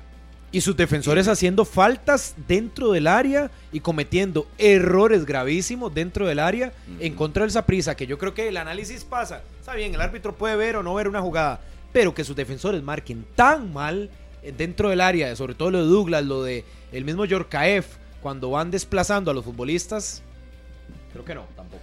Ayer yo le acabo de decir, me parece que ayer, pues yo he visto a Yorkaev, que ha sido un tipo constante, no comete tantas faltas. Ayer quizás no fue su mejor noche. Lo de Douglas Sequeira, sin ser un jugador espectacular, me parece que cumple. Sí ha cometido errores. Y en los Samir, no. dos. Eh, también es el segundo partido. Sí, estuvo lateral. Yo no lo, yo no lo voy a matar en el matar segundo por eso. partido. Y más bien joven. está entrando en un equipo que estaba muy diezmado, muchas lesiones. Trata de hacerlo bien. Lo de Taylor, ¿cómo lo voy a matar? Si él no es contención, es más bien está, está eh, Gerald Taylor está Ajá. tratando de ayudarle al equipo. A veces, cuando van de visitante, cometen errores que normalmente en Tibás no lo hacen. Y entonces uno dice, bueno, puede ser que se los comió el ambiente, puede ser que no llegaron su mejor tarde, pero en términos generales, lo de ayer me parece justo el marcador al final, pese a que todo el mundo dijo que el Pérez iba ganando, pero tampoco mereció esa prisa de perder ese partido, tampoco. Pese al penal que no le pitaron, pero me parece que el partido es muy parejo, muy parejo, lo vi yo. No sé ustedes qué tienen que decir, pero yo lo vi muy parejo. Es que para mí el factor arbitral incide mucho. Porque el sábado estaba 0 por 0 el juego, ¿no? Sí es. Y ya empezar perdiendo un partido ya puede condicionar mucho las acciones. Y ayer la misma situación con la mano de Douglas Sequeira. Entonces, Pero cuando no- se está en igualdad en el marcador, hay una jugada tan clara y tan evidente que puede cambiar el ánimo, la naturaleza y la forma de plantear un juego. Hablo de Liberia y hablo de Pérez Celedón al verse con un 1 por 0 arriba del Saprissa y ha estado 0 por 0. ¿Qué pasa ya luego de la, de la jugada de penal? Dos minutos después, el gol de Warring. Sí es. Entonces, ¿usted cómo defiende ese tipo de decisiones o esas situaciones? De un Saprissa que se ha visto favorecido en los últimos dos juegos. No, eh, el segundo penal es claro también, el de Cortés sobre, sobre Ah, sí, clarísimo, clarísimo. Pero si medimos 0 por 0 contra Liberia, 0 por 0 contra Pérez Celedón, dos errores arbitrales. Ah, no, pero el penal que le, que se a- equivocan a a favor Kendall del es muy, Saprissa. es muy claro. Para mí es muy claro el penal yo, que le hacen a Kendall. yo lo discuto. O sea, yo, yo, Yo lo no discuto, yo lo el discuto. penal Del que le, el que Yo le hacen a. Kendall el sábado en el área de es- Liberia. es- Pero a lo que el le hacen a 0 Kendall. 0. Clarísimo, ahí no hay nada que Pero Pero es clarísimo, igual cero que el, de, cero. el de en contra. Es que es igual de claro que el que Sí, tuvo pero en el el área árbitro. del Si Saprissa. el árbitro, Es que si usted me dice que el Saprissa en los dos partidos iba ganando 3 a 0 y aparecen unas jugadas que así, no- yo le digo, no, cambia mucho el juego. terminó perdiendo no 1 a cambia 0. mucho el juego. Empieza el minuto 1, le meten el segundo gol a Liberia Sí, y Harry, no tuvo reacción. Pero usted en dos juegos, si el Saprissa hubiera ido ganando 3 a 0, yo le digo, sin incidencia, sin problema. Se equivocó, pero no incide. Contra Liberia y contra Pérez Celedón, el partido 0 por 0, los árbitros no quisieron pitar dos penales a favor del rival del Saprissa. Y a partir de ahí, para mí, incide muchísimo, pero muchísimo lo que vemos del Saprissa en los últimos dos partidos. O sea, que los dos equipos, los dos rivales de Pérez, de, de- perdón, Zaprisa dependen de que les piten un penal. Es No que sé lo si depende, pero la, lo real- fabricaron. la realidad después del clásico es que un técnico se queja de una decisión que todos, claro, todos, claro. todos en el país la vimos, que fue un penal a favor del Saprissa y que hubiera cambiado el rumbo del resultado ante Liga Deportiva Alajuelense. Pero en las dos fechas siguientes, errores puntuales en contra de los rivales del Saprissa. No voy a decir que adrede porque son dos referees diferentes y dos cuartetos diferentes, pero que terminan incidiendo en el resultado. Pero que es que a usted le llama el eso sábado, la atención en algo. por decir, supuesto que me llama la atención, ahora claro. pitan diferente, le, pitan, le pitaron diferente al Saprissa a partir de lo que dijo Vladimir ahí Quesada. los hechos pasado. dicen Ah, algo, de no, Carlos. No, Si- no, no. Si no, ocupa no. que le enseñemos No, los no, hechos. No, no, no, no, no. No, no, por más hechos, Daniel, eh, yo creo que ¿O usted cree que no lo que usted favorecieron? está diciendo es muy grave. No, pero es que no está diciendo algo, está diciendo algo grave. lo-. Si lo está poniendo en duda y por menciona lo que dice. Vladimir Quesada supuesto. post clásico para después que eso sea la razón o el motivo por la cual dos equipos se han visto No sé. eh, en Perjudicados. situaciones en contra. Entonces ya Pérez y Liberia se vieron lógica. Perjudicados no, no, o no. por el arbitraje, Carlos Pérez y Liberia. Ey, pero es que No, todos, ahí no, ¿sí todos, o no? todos, todos los ¿Sí equipos, o no? todos, Sí, todos, todos se ven Todos se han visto perjudicados. beneficiados y Todos se ven perjudicados Y todos también han tenido partidos como los de Mm, Saprissa todos y no se ven sé. beneficiados. Todos no sé. Entonces, eh, no- raro. no, justificar temas eh, No, de arbitraje para decir es que pasó esto por un tema de arbitraje o es que este resultado es por un tema Los de arbitraje. hechos son esos. O cómo cambia el arbitraje de un queja partido. en un error y después vinieron dos por eso, lo que usted está diciendo Yo es muy digo grave. los hechos, por eso, son hechos, los Carlos. hechos para usted. La interpretación su la puede hacer interpretación usted está- o la puede hacer su el interpretación es grave y es Yo peligrosa. creo que la gente del Su Pérez interpretación ayer, es cuando peligrosa. hablan con Estefan Monge y Carlos Chinchilla, lo evidencian. Su- Molestia total. Sí, claro. Y Porque después ¿por qué se pita uno y no se le pita baja, otro? Le baja un poco el, el tono a la situación. Porque no quiere pero que se su vea como excusa. Pero su interpretación, Pero es lo que está porque pasando. Vladimir sí lo utilizó como excusa en el clásico nacional, pero no. su interpretación es, peligrosa. Vladimir es el que da pie a esto. Claro, pero Él es, es, el que, da pie. pero- Entonces, como se dice. pero venir a dudar de que los árbitros ahora le pitan Serrano, diferente al Saprissa Como por se lo que dice dijo acá en el país, el que se mete aguanta. peligroso. El que se mete aguanta. Y si ya puso el tema Vladimir en el clásico, entonces aguante. Y ayer que diga, ah, es que no me lo preguntaron, y qué conveniente. Claro. Súper conveniente, súper. Entonces, hablo en el clásico, dice todo lo Sin que que me lo pregunten, decir. casi. Sí, dice todo lo que quería decir, incluso hablando hasta de Marco Vázquez, que en el previo dijo que no le gustaba la designación de Matus como árbitro central en el clásico. Y después, contra Liberia y contra Pérez, ah, como no me lo preguntan, no, lo digo. No lo hablo. Entonces, si él tomó la iniciativa en el clásico de mencionar y de decir, ok, yo también tomo la iniciativa porque, repito, él es el que se metió solito en ese terreno. Él es el que se metió y tomó la decisión de decir y presentar sus cartas frente a la prensa. Entonces, ahora también tiene que aguantar del otro lado. Y si quiere evadir la realidad, no es que estamos inventando, es que son hechos. Hubo penal el sábado, ayer hay penal. No son inventos, son hechos. Estoy de acuerdo hasta el punto. Estoy de acuerdo hasta- en dos puntos suyos y en desacuerdo en el principal. Estoy de acuerdo en que Vladimir se metió en un territorio también que es peligroso y que no debería y que además es un territorio donde me parecería a mí más un tema de excusas por no sacar un resultado como fue en el clásico. Pero ya agregarlo a lo que está diciendo Daniel Murillo y a lo que usted también me parece que está diciendo, decir que ya es como una línea y que a partir de eso las decisiones son en cancha diferentes para el Saprissa. Nadie está no diciendo me que sea una eso. línea, Carlos. usted- usted lo está es la interpretando realidad. así. Pero no Es la realidad. Pero no sabe. son los hechos hechos, a los que tres usted se está partidos. metiendo. Históricamente, Entonces, ayer, históricamente la de Pérez Celedón fue, Serrano. ¿Por qué fue? Por, por, Serrano. por lo que dijo Vladimir, entonces ya no le pitan penales a los rivales del Saprissa. No, eso es muy bajo. Eso es muy Uh, bajo pero y los técnicos peligroso. lo saben. En la parte más interna. ¿qué dijo Chope el, el domingo? Para ligarlo.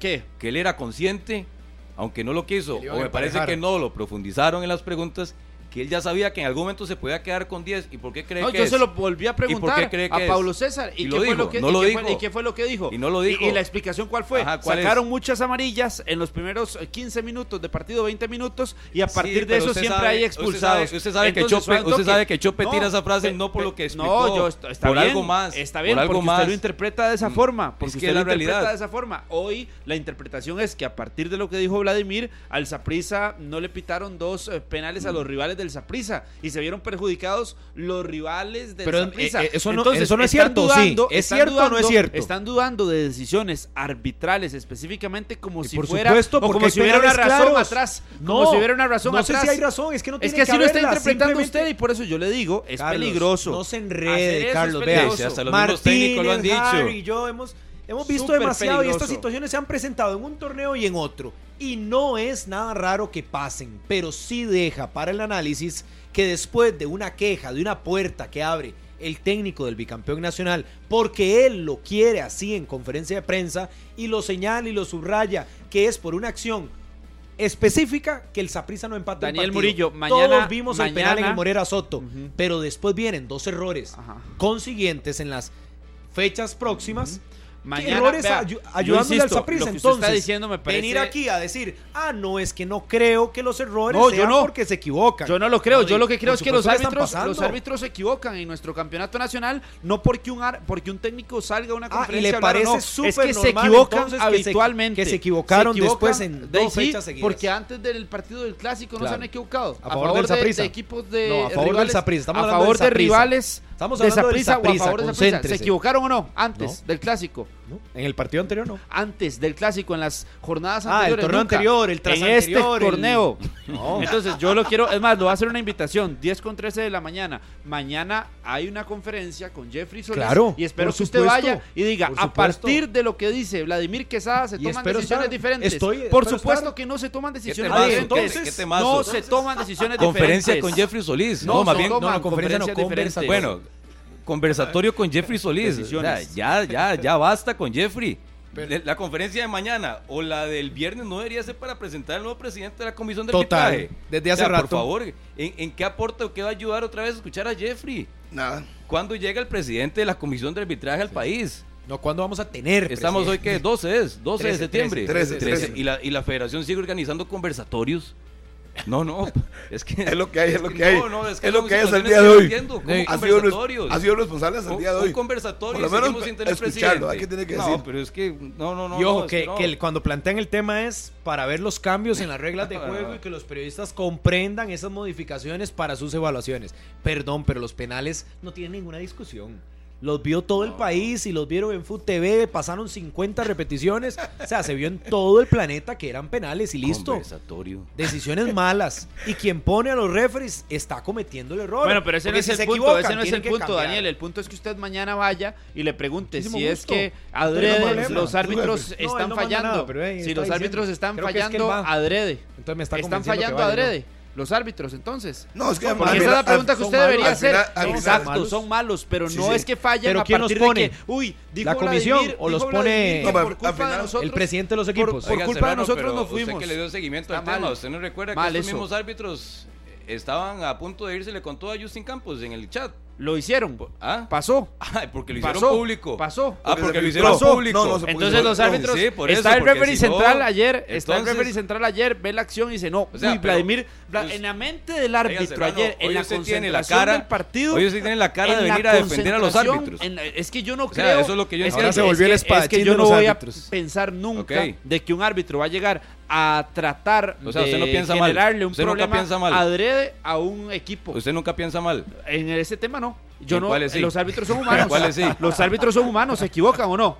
¿Cómo usted no se, vas a se pensar equivoca, mal? Usted se Repito. equivoca. Usted se equivoca. A cada rato, En- todos los exacto, días. los árbitros Todos los también. días. Los árbitros también. Entonces, venir a Pero- señalar y señalar que ¿Cómo vas a defender y que porque lo Por que dice. Entonces, ayer el árbitro central se estaba imaginando o estaba pensando en la conferencia de Vladimir post partido, post clásico, para no pitar el penal. Usted sabe lo Eso que significa bajo, predisposición. Y, y además. Usted sabe lo que significa predisposición. Sí, la predisposición. ¿Por qué? Por, lo- por Ah. solo por lo que dijo Vladimir, ya la situación cambia. Todo cambió. Yo no, sé si usted recuerda, en el pasado reciente, Me parece hasta. presidentes, peligroso y gerentes deportivos, capitanes y técnicos, previo a muchos juegos de la primera división, se han encargado de vetar árbitros, de traer situaciones del pasado, que son árbitros malos. Y eso no predispone a todos los árbitros. Desde que son malos, los predisponen. Entonces, ¿qué resultado tenemos? Los resultados que estamos viendo en Y, este y la misma presión nacional. de lo que hablábamos del presidente de la comisión de arbitraje. ¿Con qué incertidumbre está trabajando hoy un grupo de panel de árbitros sin saber quién va a ser su jefe la próxima semana?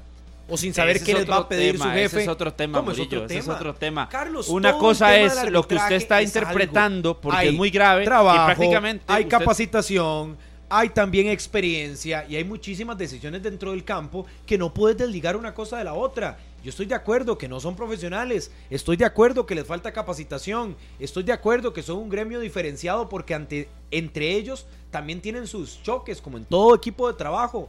Pero también se están equivocando. Y decirlo no es ningún pecado. Pero Hay que ¿quién no- poner qui- pero ¿quién no nombres dice que y se- apellidos. quién está Y diciendo que no se equivocan? Quitar el error ¿Quién está diciendo que no se equivocan? usted No, está no, no, no, quitando no. el error Usted ya está y enredado, ya está justificándolo. enredado, ya vi Lo que ya está enredado. normalizando, Yo lo que le digo lo es, está los árbitros se equivocan y no Se equivocaron y no se en dos equivocan fechas y no, seguidas. Y no se equivocan adrede. En dos fechas no se equivocan porque, no se equivocan porque está Saprisa o no se equivocan porque está la liga o no se equivocan porque es Pérez Celedón. Se equivocan porque sí, porque son malos, porque tenemos árbitros que tienen demasiadas complicaciones, pero no se equivocan como dice usted o quiere hacerlo interpretar hoy para que la gente lo entienda así, porque no, no, no, a mí no me equivocan- interpretaciones. Yo no ocupo que usted no, hable a usted es el nombre que lo mío. está interpretando. Yo ya hablé y yo ya Yo dije lo que tenía y que digo lo decir. que me da la gana Porque usted no tiene lo la que usted experiencia de lo que yo estoy Esto es muy diciendo. sencillo. Usted Usted vino a lo decir aquí, usted lo vino, usted vino a decir aquí que como Vladimir dice, entonces los árbitros se equivocan adrede. ¿O Yo no? dije eso. Ah, y ahora la no, palabra ahora se quita, ahora se quita. No Murillo. de nada. Carlos. Entonces, yo lo invito, ahí. En el Spotify, yo lo invito, 120 minutos. yo lo invito a usted a que hable con Steven, 120 con. Steven Madrigal y con Jesús Podría ser el próximo Cafete FIFA, Con Steven cierto, Madrigal y con Jesús Montero, que No son lo los árbitros ¿verdad? centrales que estuvieron presentes en esos últimos dos partidos de Saprissa y les pregunte, ¿Se ¿se, equivocaron? equivocaron adrede porque Vladimir dijo Ay, en conferencia Carlos. de prensa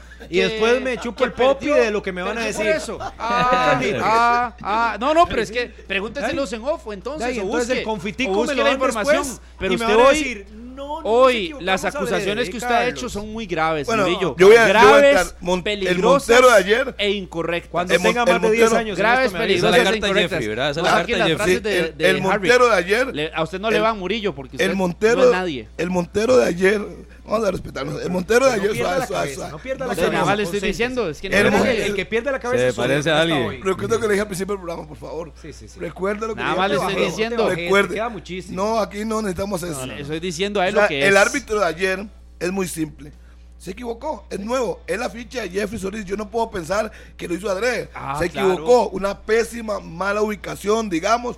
En línea no la dio y mucho menos el cuarto árbitro. Más, eso es penal. Pítelo. Listo. Se lo hizo y se acabó. Ok, no hubo comunicación, no la pitó, está bien. Lo de Madrigal, eh, equivocó Madrigal, también? igual, pero yo no creo que lo hagan adrede. No creo que digan, hoy voy a ir a favorecer a Saprisa. No Eh, pero Murillo eso. lo puso en duda, Harry. No Murillo lo acaba de poner en duda. No, no, no. Y que, y Yo que por lo que dijo Vladimir que en Quesada, dos partidos seguidos. Por y que supuesto, por lo que dijo Vladimir porque es conveniente. Y ¿O que por lo no que le dijo parece que Vladimir es conveniente, Quesada, Carlos? No, yo no creo que tenga nada que ver. No es conveniente Nada lo que, que que ver. Vladimir hable en uno y no, No, hable en tiene, el otro. no tiene nada que ver. Por eso digo, lo que usted dijo es peligroso. No, no, muy no, no, peligroso.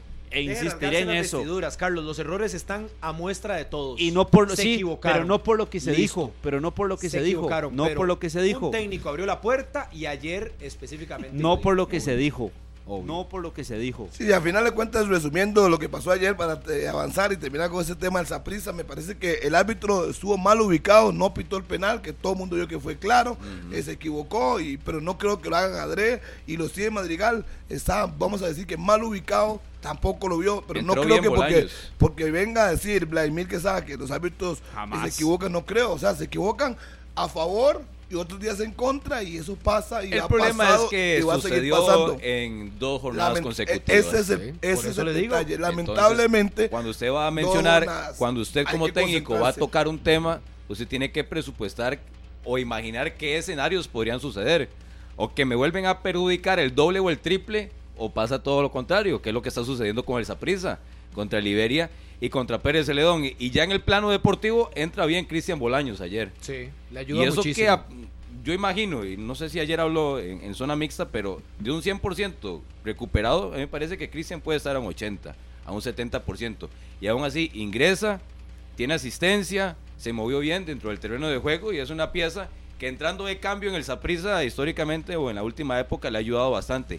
Entrando de cambio Cristian Bolaños, sobre todo por el colmillo que tiene. sí, pero ya dijo Vladimir que viene lesión y que lo va a llevar poco a poco, que si él quisiera, fuera urgente, lo pondría a titular, porque sabe lo que le puede dar, pero tampoco quiere que se vuelva a lesionar. Entonces lo están llevando de poco, que tome su ritmo, porque todos sabemos que Bolaños con buen ritmo, la experiencia que tiene, no ocupa correr mucho, pero con la experiencia que tiene Cristian Bolaños, le va a aportar esa prisa. Hoy son viernes- 20 minutos, el viernes pueden ser 40, puede ser titular, eso es muy No, importante. que para el viernes Harvick recupera a Fidel, A Fidel. recupera a Arboin, bueno, está Waston.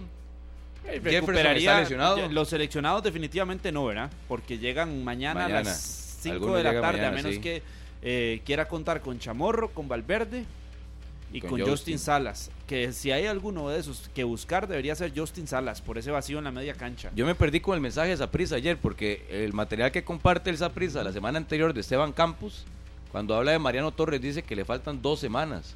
Que le faltaban dos semanas. Se tuvo que anticipar entonces, porque No, el no, dice que el- ya tiene el alta es que médica. en el material, y incluso lo subimos en las Eh, redes, él decía dos semanas Sí, él lo dijo. a Mariano. Sí, él dijo y que ahora podía- lleva tres entrenamientos completos. Sí, pero- pero no, no tiene la alta competitiva todavía.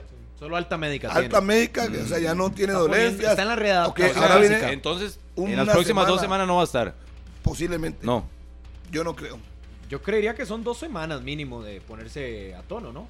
Unos 12 días, 14 días por ahí que pueda volver a la acción competitiva y que evidentemente sume hasta 10 o 11 entrenamientos seguidos con el equipo para volver a punto. Si tiene la alta médica, ahora hay que ponerlo físicamente a tono. Sí, Me parece que a Mariano no lo arriesgarán de más No, hombre, para un partido del fin de semana. Con dos pero meses de sí, no jugar. Pero sí a dos semanas. Sí, dos semanas más o menos, que fue lo que dijo el doctor, y se va a cumplir los plazos. Y igual lo veo entrando poco a poco, ¿verdad? No de un solo Sí, sí, titular no, y era una duda, llevando. Era una duda que tenía. El más. lo clarifica, pero creo que dentro de todas estas posibilidades que hablaba Carlos ahora, de las situaciones que ha habido el Saprissa con las complicaciones de formación y demás, con lo de Jefferson que podría perderse hasta dos semanas, decían ayer, y ese problema que tiene el Saprissa en el medio campo, di, la mejor noticia es que ya Mariano está haciendo ejercicios con el equipo y, Y que la- pueda regresar en corto plazo. Y eso que mucha gente está poniendo la foto de Kendall Watson con eh, Montenegro, que no hemos dicho absolutamente nada. Ah, de un codazo, de codazo, un codazo que le, supuestamente le da Kendall a Jürgen. Jürgen Montenegro. ¿Qué dicen ustedes, señores? Yo sí vi codazo, pero me parece que Jürgens también va al impacto. Me va- Vamos me a- parece al- que va al impacto. va- vamos Creo a- que va mucho a- a la interpretación. Se fue contra el mundo, Jürgens. Sí, O sea, exacto. valiente, exacto, valiente, porque él sí, arranca de cero. Ajá. Y ya Waston va con impulso. Correcto. Entonces él cuando, de, imagínese, Waston Lo ve encima, metro noventa y más- seis, ajá. Con impulso y di, el hombre decide Ya va ganando la ir jugada. con todo. de- en Sí. algún momento no Choca vas con a chocar pared. con la cabeza de No. Waston, es imposible. No, no, no. Es imposible. Sí, Sí, por eso yo llega creo de que el la axila, le interpreta Y bien. por eso. O sea, eso. Waston sí se faja duro, pero no lo veo con O sea, la intención. no hay de- mala intención. No, No. me parece que no. Me parece que no. De parte de Kendall no. Y además tiene el brazo extendido. Correcto. Sí, yo no veo. Uno o sea, podría pensar sí que le sí. choca el codo, pero no hay una. Una no hay- No una mala intención de Kendall de irlo a golpear. Lo que pasa es que chocar con Kendall de, imagínese usted, O ¿verdad? sea, está acertado el fuerte. árbitro. Sí, No a mí me parece que sí. De hecho, Kendall se preocupa por la lesión de Montenegro porque queda debilitado horizontal en la cancha del estadio generaleño y se va preocupado, le llegan a reclamar y él insiste estar preocupado por la salud de Montenegro, que Montenegro termina jugando con una, con una gorra de natación para poder que, que obviamente no le sangrara Sí. la cabeza. Sí, sí, sí. Yo creo que no, esa la interpreta bien y estaba cerca el referee ahí. Estaba muy, muy cerca. Qué raro 10 con que 25. Jiménez, que Jiménez no sea titular en Pérez. El Claro. argentino, el zurdo. Puede ser que no le Es guste bueno, el es bueno, pero es bueno. Con Marín jugaba. Buena ficha. Era Sí, titular. pero indiscutible. Comarín Buena terminó, terminó siendo suplente en este. No sabemos si en hay una este lesión de por medio y por eso perdió el puesto. No sé, igual Y que el que ha tenido una muy buena participación en Pérez Celedón es Axel Amador. Ah, pero hace rato. Que, Hace rato, pero ya, el pero torneo anterior terminó como suplente, el que siempre ingresaba, a Marín siempre se lo pedían. Y ya este torneo solicitó la afición y la ley, pues prácticamente que él se lo ganó en la cancha también. Y hoy es una de las grandes figuras que tiene el municipal de Pérez Celedón, este joven futbolista que es chiquitito y remata muchísimo a Marco. Dice. Jorge, ¿por qué ponen árbitros inexpertos? Eh, Jeffrey está apostando, es el que manda y le da oportunidades a muchachos jóvenes. Yo creo que no está mal la idea de darles oportunidad, pero el partido es el que a mí me parece que tiene que ir poco a poco, ponerlo en un partido con respeto para Santos, Santos Pérez, que vaya agarrando experiencia, no donde lo exponga. Bueno, este referee debutó, de hecho, en la primera división en el partido de Grecia contra Sporting. Ahí Es que estuvimos ahí- presentes. ahí debe y ser. fue el primero de este turrialbeño, que Sí, es porque el referee usted lo, central. usted lo pone en un partido esa prisa, la Juelense Herediano, mucha cámara, mucha prensa y cualquier error que cometa se lo van a sacar. Total. Entonces yo no lo veo mal que le den oportunidad a los, a los árbitros nuevos, pero vea dónde los pone. Vea dónde los pone. Prepárelos con más partidos. A la fecha 8, dale un partido a Prisa Pérez. Lo que se está jugando, me parece que es muy arriesgado. ¿Quién había estado en el partido Grecia contra Sporting? Eso es lo que dice Ese es el que digo, el mismo. ¿En qué está usted? No, no, estoy preguntando nada más Sí, sí, ese sí, detalle. Ese muchacho que debutó, ah, solo había tenido participación de cuarto en la primera división. Dice Jesús Estefan- Mon- Montero es. Jesús Montero. Montero. Ese sale cada rato, Montero. sí. Ese estuvo con. Ya- ya con tiene Montero, tres o cuatro estuvo- partidos, estuvo sí. con- No, no, tiene con- más, yo en creo. ocho fechas. Ya le digo, más. debutó en esa que era como tercera fecha del torneo y ya ahora ha tenido varias. Estuvo un- cuarto árbitro Ricardo Montera fue en el torneo de Copa, creo. En un partido de Guanacaste, si no me También. equivoco. Dice ¿Quién fue Estefan Jesús? que a Mariano Montero. lo esperan mínimo a finales de mes. Claro, es lo que dice el Lo doctor. dos esperan a. Mariano. Sí, sí, dos Si semanas. ya tiene el alta médica, eso es una cosa. Y ya lo habían dicho que para octubre Sí, era. ya, eso es otra cosa. Ahora falta el alta competitiva que tiene que empezar a entrenar. Sí, podría ser para. fondo.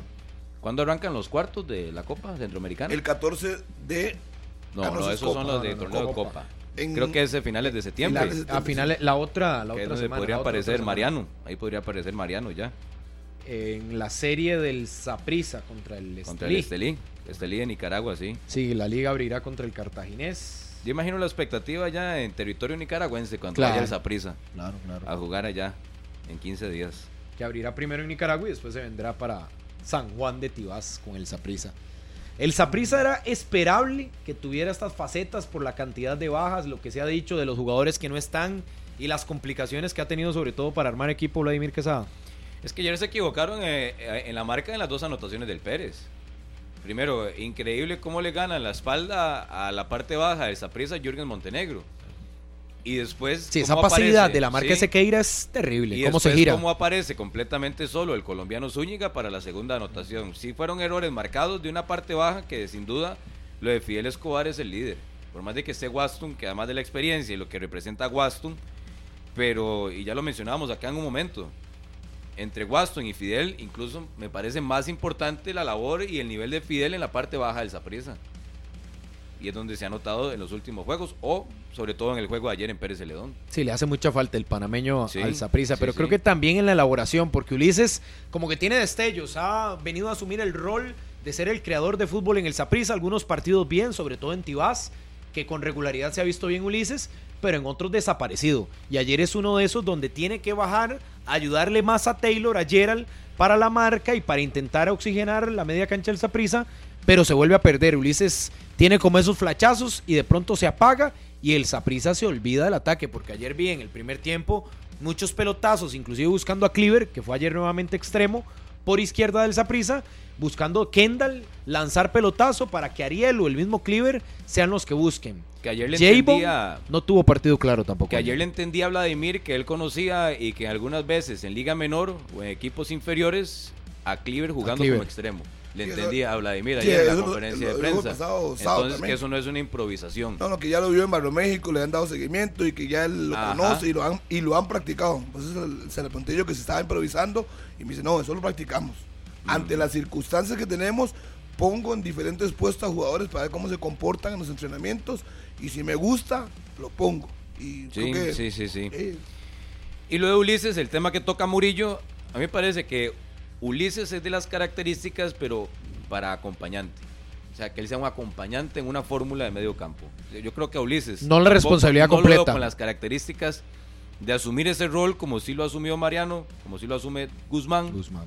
E- ese tipo de jugadores con ese corte y la jerarquía, yo no se la veo a Ulises para que asuma la responsabilidad total en el medio campo del Saprissa. Es más que todo de acompañante. sí, de, sí, eh, de estamos de acuerdo. de terciar. Pero hoy, ante la necesidad, no le queda otra. O sea, no tiene otro jugador que le pueda hacer la función de 10.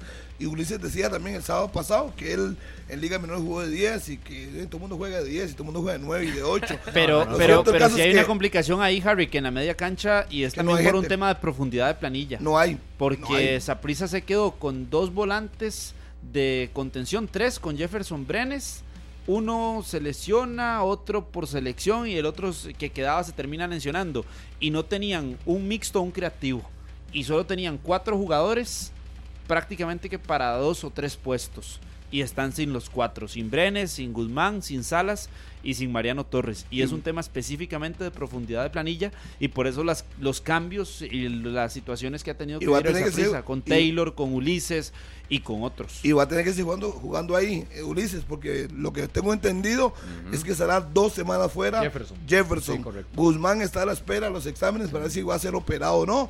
Y Mariano sigue en recuperación. Entonces, El que está eh, más cerca es Mariano, pareciera. Sí, pareciera Mariano. Imagínense ya a finales de Ahora re- septiembre. recuperan a Jeffrey semanas. Valverde, entonces supongo que ya va a regresar a su puesto natural a Cliver Gómez. Supongo que ya regresa Y viene Fidel. Salas, pero Salas ya viene puede Justin colaborar, Salas, sí. puede ayudar, sí, claro. Salas que prácticamente no jugó en la, en la doble fecha, yo lo vería actuando el Jugó medio fin de semana. sí. Lo que pasa es que sería viernes, habría que ver si vienen el grupo que llega hoy. Pero viene hoy, los jugadores vienen hoy, los futbolistas llegan no, hoy. pero hay otro grupo que se quedó ahí Sí, como son administrativos. Solo administrativo, el Sí, que sí, se lo quedó. que dijeron los jugadores tienen que estar hoy en el país. Todos. Bueno, igual son pocos. Son cinco, cinco o seis que se incorporan a su equipo. Los, Los jugadores venían. Seis de la liga y No, del pero, pero, pero el comunicado de la federación dice una parte de la delegación que estaba Léalo, léalo completo. habla de jugadores, Léalo habla de jugadores compuestos por staff, cuerpo técnico y jugadores del A mí lo que campeonato me dieron- nacional. a mí lo que la una fuente es que vienen los jugadores Bueno, aquí todos está hoy. Estefan, Estefan está escuchando. Dicen que Chamorro y Jeffrey se quedan en Europa Ah, el retraso. O ahí sea, está. llega mañana. Sí, sí, sí, por eso le digo, no nos. Y la no situación de- Hoy solo, llega, grupos. ho- hoy solo llega Justin, dice Estefan. Entonces llegaría del con- Del Saprissa, habría que ver por de la, liga situación cuáles. del- de los viajes. Justin Salas que fue el primero en irse porque él tenía un tiquete diferente, ¿verdad? Él tenía tiquete Junto a Alexis Gamboa. Junto a Alexis Gamboa, Ah, que se tuvieron. por Entonces, ahí podría cambiar Gamboa. la situación. Puede ser, sí, hay que ver cuáles de los otros se quedan. Si en la liga se quedará Joel, Ian Lawrence o el mismo Gamboa. Y recuerde que también está Carlos Barahona, Haxel Quiroz, Alejandro Pero Gran. Barcelona se fue el sábado. Y me falta uno del Herediano, ¿qué más? No, no, eran dos. No, solo Axel. se Axel habían ido los, los primeros en Gran. irse, sí. Sí, O sea, tres Dan, y Barahona. sí. Esos eran, serían nueve del Y. Acuña, Ah, Acuña me faltaba el otro. Sebastián Acuña. Ya veremos Bueno. qué pasa. Vamos a la pausa, 10 con 33, porque hoy hay fecha, ya lo decíamos, hoy juega la liga ante el Club Sport Cartaginés, será puerta cerrada, partido a las 8 con 30. Hoy tenemos triple fecha acá en Monumental para que nos acompañen desde las 2 con 30, vendremos partido a las 3 con Grecia Guanacasteca, después jugará Punta Arenas ante el Municipal Iberia y para cerrar Liga Deportiva Alajuelense contra el Club Sport Cartaginés. Compañeros, es hora de que cambies de carro a un usado con las condiciones exclusivas de Credit Q. Disfruta de hasta 96 meses de plazo. Toma el volante con Grupo Q usados. Así que ya lo saben, si quieren cambiar de vehículo, condiciones exclusivas de Credit Q con 96 meses de plazo. Si lo está pensando, no lo piense más. Toma el volante con Grupo Q usados 1034. Regresamos a 120 minutos. Las 10 con 40 en 120 minutos. Regresamos. Qué gusto enorme que nos acompañen. Hablábamos de la jornada 9 del Campeonato Nacional que sigue esta noche, compañeros, con cuatro partidos, pero creo que el que acapara la atención, sin lugar a dudas, es Liga Deportiva Alajuelense Cartaginés. No solo por el tipo de partido que tiene muchísima historia en el fútbol nacional, sino por lo que representa ver una liga que viene con nueve victorias consecutivas por cualquier torneo, los tres que está compitiendo a nivel internacional, de Copa y también lo que es el torneo de la primera división y un cartaginés para nuevamente ponerlo a prueba. El equipo de Paulo César Guanchop en este proceso que ha llevado desde el torneo anterior, poniéndose a prueba en el Morera Soto con una liga que tiene bajas y que por ahí podría encontrar alguna respuesta Pablo César Guanchop para hoy más que nunca llevarse una victoria del Morera Soto. Es que viendo el partido de la liga el domingo sí necesita que regrese, ya sea Celso o Barrantes. Claro para que sea un cuadro con mayor posesión de pelota, más claro, más profundo, porque a la liga le costó mucho el juego, el domingo anterior lo saca contra el Municipal Grecia, pero ya hoy las condiciones son totalmente distintas. Va a tener enfrente a un cuadro con más jerarquía, con jugadores de más experiencia, que van a morder, que van a meter, y aparte de que tienen una estructura muy clara en lo que se quiere en el caso de Paulo César Guanchop, entonces en el caso de Alajuelense, sí casi que se vuelve una obligación e imagino que lo entiende así Carevic, que esté en el terreno de juego Barrantes o Celso para que acompañen a Aarón Suárez en esa labor que necesita en el medio campo. Sobre todo la necesidad de que Aarón Suárez eh, se dedique simplemente a crear el fútbol de la Liga Deportiva Alajuelense, que sea el jugador que tenga la tenencia de la pelota y que sepa llevar los hilos del partido y que se encargue de la creación del fútbol que ocupa la liga. Y en el partido contra el Municipal Grecia, esta labor se le cambia cuando tiene que juntarse muchísimo, demasiado, con Daniel Chacón y no son las cualidades principales de Aaron Suárez la marca. Quitar la pelota al rival y generar el fútbol desde la desde quitar pelota y generar no es la, utilidad principal para Suárez, es crear. Y ahí es donde perdió la liga, me parece. Sí, es que no tiene tampoco Alex López. Entonces uno podría imaginar un Venegas volanteando y podía bajar a Venegas para que si no tiene Barrantes ni a Celso hoy, que le haga esa función. Fue lo que intentó. Fue lo que Venegas, y obviamente está acostumbrado más a punta, y hoy poner a Dorian en punta, si es que no tiene a ninguno de los tres, pues tampoco tienen que por qué arriesgar. Me parece que no debería arriesgar ni a, ni a Celso, no tiene que arriesgar tampoco a Barrantes, si no están, no están, bajar a Venegas, que Aaron sea el creativo y poner a Dorian arriba, Chacón como recuperador y listo. Sé que no son las mismas características, eso está muy claro, pero para solucionar el problema a hoy, eso es lo que yo veo. A Dorian y no a Navarro, porque recuerdo el partido de Copa Centroamericana contra Motagua, que más bien fue Navarro en punta, y que evidentemente eso le permitió algunas movilidades en los extremos, donde está Mora, donde está Góndola, y obviamente ya no sacrifica lo de Venegas más atrás.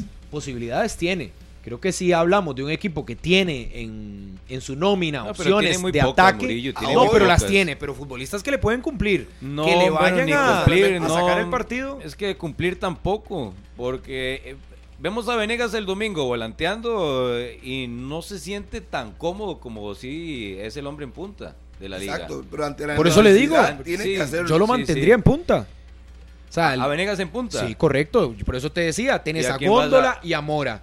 y, a, Navarro lo puede meter la solución, doble nueve y no necesariamente. O sea, cambiar un poco el esquema. La solución es con el regreso de Juan Luis Pérez y acompañar en la media cancha, como lo hacían Pérez Celedón, en algunos partidos lo hizo así y empezó también es a Guillermo Villalobos al lado de Daniel Chacón y que Villalobos se encargue de la recuperación Chacón sea un volante mixto y que Aaron Suárez juegue en su posición y el centro delantero que tiene que ser porque es el mejor y porque lo ha demostrado así con goles en la liga es Johan Venegas. Y ahí pensar en Carlos Mora o en Joshua Navarro también por el otro costado y armar la media cancha con Villalobos como volante de contención, que ya lo ha hecho, que no es una posición desconocida para él y que podría juntarse ahí con Daniel Chacón y tener en la saga a Pérez y a Pipo González.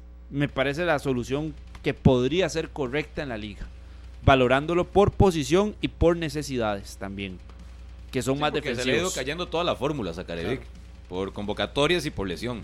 Porque ¿cuántas fórmulas tiene en el medio campo? Un montón. Un montón. Con Celso, con Chacón, con Barrantes, con Suárez. Con López. No, las, fórmulas que ha intentado. Yo, lo que dice Carlos, yo lo vería si, si jugara el Fello Mesa. Eso lo vería. Pero juega en Morelia Soto, a que sea puerta cerrada y ser obligado que tienen que ir al frente. Entonces yo no veo que ponga dos recuperadores más. No es normal en Carevic jugar con dos recuperadores. No lo veo, sinceramente no lo veo. Igualmente voy a abrir a un costado a, a Joshua Navarro, por eso Carlos Mora. Yo voy a Góndola en el banco. Y me parece que lo Que no más ha sido lo habitual, ¿verdad? ¿Y a de Claudio. Montero o no?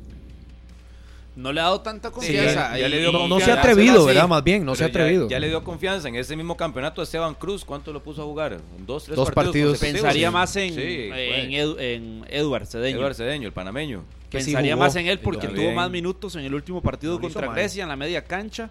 Se paró al lado de, de Daniel Chacón. Pero no pensaría en ninguno de los dos para el partido que enfrenta, que es contra el. Cartaginés. ¿Cómo, ¿Cómo ven el armado de ese equipo de la liga hoy? Atrás de Guille con Pipo. Por la derecha va a jugar este Martínez. Y por la izquierda debe jugar. eh, De ya A él. él, a perfil él. cambiado. Sí. Ya le decían en el medio campo Daniel Chacón. No sé cómo sea el caso de Celso. Digamos que están descartados Celso y Barrantes. Les decía que Venegas con Aaron Suárez. eh, Carlos Mora. Por la izquierda Joshua Navarro. Y Dorian en punta. Eso es lo que yo vería. ¿Y Góndola? Es Pues que por eso, no, no Ah, lo puso, lo manda a la banca, pero usted, El partido contra Grecia, banca, el partido contra Grecia fue malo. teniendo minutos. Y el partido contra Grecia fue malo, ¿verdad? El que hace Góndola perdió muchos es que no no ha balones. hecho Grecia. partido bueno. Perdió- contra el Verdes. se fue a la banca solito. Para mí. Para Ah, mí. pero ha tenido partidos Sí. peores, Harry, Góndola. pero ya- y ha ya- sido titular igual. Pero, pero yo no lo veo hoy. Yo Ya veo hoy no. a Navarro con, con Carlos Mora por un costado, Venegas bajando y Dorian en punta. Eso es lo que yo, el armado que yo veo. Y hoy tiene que resolver con lo que tiene en cancha. Exactamente. Porque si el partido se empieza a alargar y a ponerse un poco más De, igual que le pasó a Carlos. Carlos los contabilizaba el domingo anterior. ¿Quiénes eran la banca de la liga? Si eran 4 sub-20. Por sí. eso. Sí, sí, sí. Era un promedio de edad sub-19, ¿no? El único que era... Dorian era. eh, Dorian y que Ajú. salía. el- eh, sí, solamente. Dorian y Ajú. Estaba Imagínese. Sebastián Hernández, eso, Emanuel tiene que- Salazar, Kengel Mitchell, Claudio Montero y Eduard Cedeño. Hoy tiene que resolver con lo que tiene en cancha, porque depender de gente novata para intentar empatar o cambiar un juego en el segundo tiempo, me parece que todavía no están preparados para eso. Hoy podría estar Mengíbar en la banca y podría estar Juan Luis Pérez también, Y ese ya ya, que está habilitado Sí, y sí, además sí. evidentemente regresa. Pero yo le decía que lo de Juan, lo de Juan Y Luis. si llega ya Ale López, jugó todo el partido López ayer. No, No sé, goleó No a sé. Granada, creo. Pero es que, por habría- ejemplo, habría Pérez, que Pérez yo- jugó lunes. Y yo sé que era aquí en Nicaragua, acá muy cerca. Pero aún así, jugar lunes y venir a jugar miércoles, yo Pero- no lo veo. Yo, yo creo No que si veo. Ale López ya está en el país, mínimo la banca. Bueno, ve a Mengíbar. que Mínimo Mengíbar en la banca. Ayer se lo topa Andrei en el centro de alto rendimiento y de ahí salta la noticia que pueda sumar su primer partido. Tal Alex vez no de López. titular, pero que sume minutos. Alex López jugó contra la selección de Granada como titular. Sí, fue titular. 90 Ayer. Pero no me ponen los cambios Sí, acá. aquí tampoco refleja las variantes. A ver cuánto tiempo Pero mínimo en la banca. Más, Yo creo que ya algún futbolista ha jugado y llega y se sienta en el banco. Pero ese partido fue ayer, el de. Ayer, ayer, sí, Ayer, 4-0. No, pero sí, pero. Que- que- Anotó el Choco Lozano Gary ya ¿Está lo quiere jugando poner a qué? jugar No, hoy. Edwin Oiga, Rodríguez. ni, ni uno cuando me jengueaba así seguido. Bueno, Carlos a veces sí. Que No, pero eso yo se lo he visto pero a jugadores aquí visto, en, en fecha fija, sí se lo he Pero no es visto. lo adecuado. Yo creo que no Sí, sería pero, lo adecuado. pero por lo menos No, pero sí, pero no- pero por lo menos en la banca Una cosa- para aportar una en algún una momento. alternativa. Una cosa es lo adecuado y otra cosa es lo que se necesite, ¿verdad? Sí, pero y la necesidad en este caso para la liga, primero es de puntuar y alejarse cuatro puntos de, el liderato. Claro. Que eso Pero es yo creo que principal. también el riesgo, el riesgo de someter a un futbolista que no tiene 20 años, como Alex López, de Pero una carga física dos días seguidos. Al final de cuentas, no sé si jugó los 90 minutos, eso sería lo único a cuestionable. aquí, a. Pero si no jugó los 90 minutos, jugó 60, puede estar en el banco y puede ingresar. Si el partido se complica el primer tiempo, es contra Cartaginés. Sí. No es contra un equipo suave. Es la oportunidad del cartaginés, como lo planteaba al inicio. Tiene todos su equipos, salvo Barahona, por Imagínate. supuesto. Ayer jugó 84 minutos. Ah. Porque había jugado solo un minuto contra Jamaica. O sea, entró de cambio en el cierre. No, no. A lo, a lo que refleja acá esta Sí, aplicación. sí, sí, si es así, 84 minutos. 84 no, minutos. Creo que no. Yo lo veo en el banco hoy, mínimo, si es que ya vino. Es que no sé. Imagínese que pudo haber llegado hoy en la mañana, si no es que no ha llegado todavía. No, pero así lo va a tan... mandar, no, no, no. es, no. que, es que el tema es el que Me el viaje lo haya hecho hoy. ¿Y dónde jugaron? ¿En Honduras? ¿O en Granada? No, en Honduras. En Honduras. No, no, no, Harry, no. Ay, por favor. Por favor. ya bueno. Murillo, la liga tiene lesionado a Celso, tiene lesionado Estoy de acuerdo. a, a Barrantes. tiene a otros. Lo tendrá en el banco. ¿Y, y quién puede resolverle más? ¿El panameño joven o Ale López? Yo insisto que, la, que, el, que el hecho de que juegue con doble contención, con un doble amarre ahí, tampoco va a privar mucho a la liga y más bien le puede eh, beneficiar. Sobre todo porque Daniel Chacón es un jugador de muy buen pie y puede ser, puede ser el volante mixto que utilice a la Juelense. No, no, me, no lo descartaría. Vamos a esperar a ver si al final Carevic toma la decisión o no. Puede ser que aparezca Celso o aparezca Barrantes.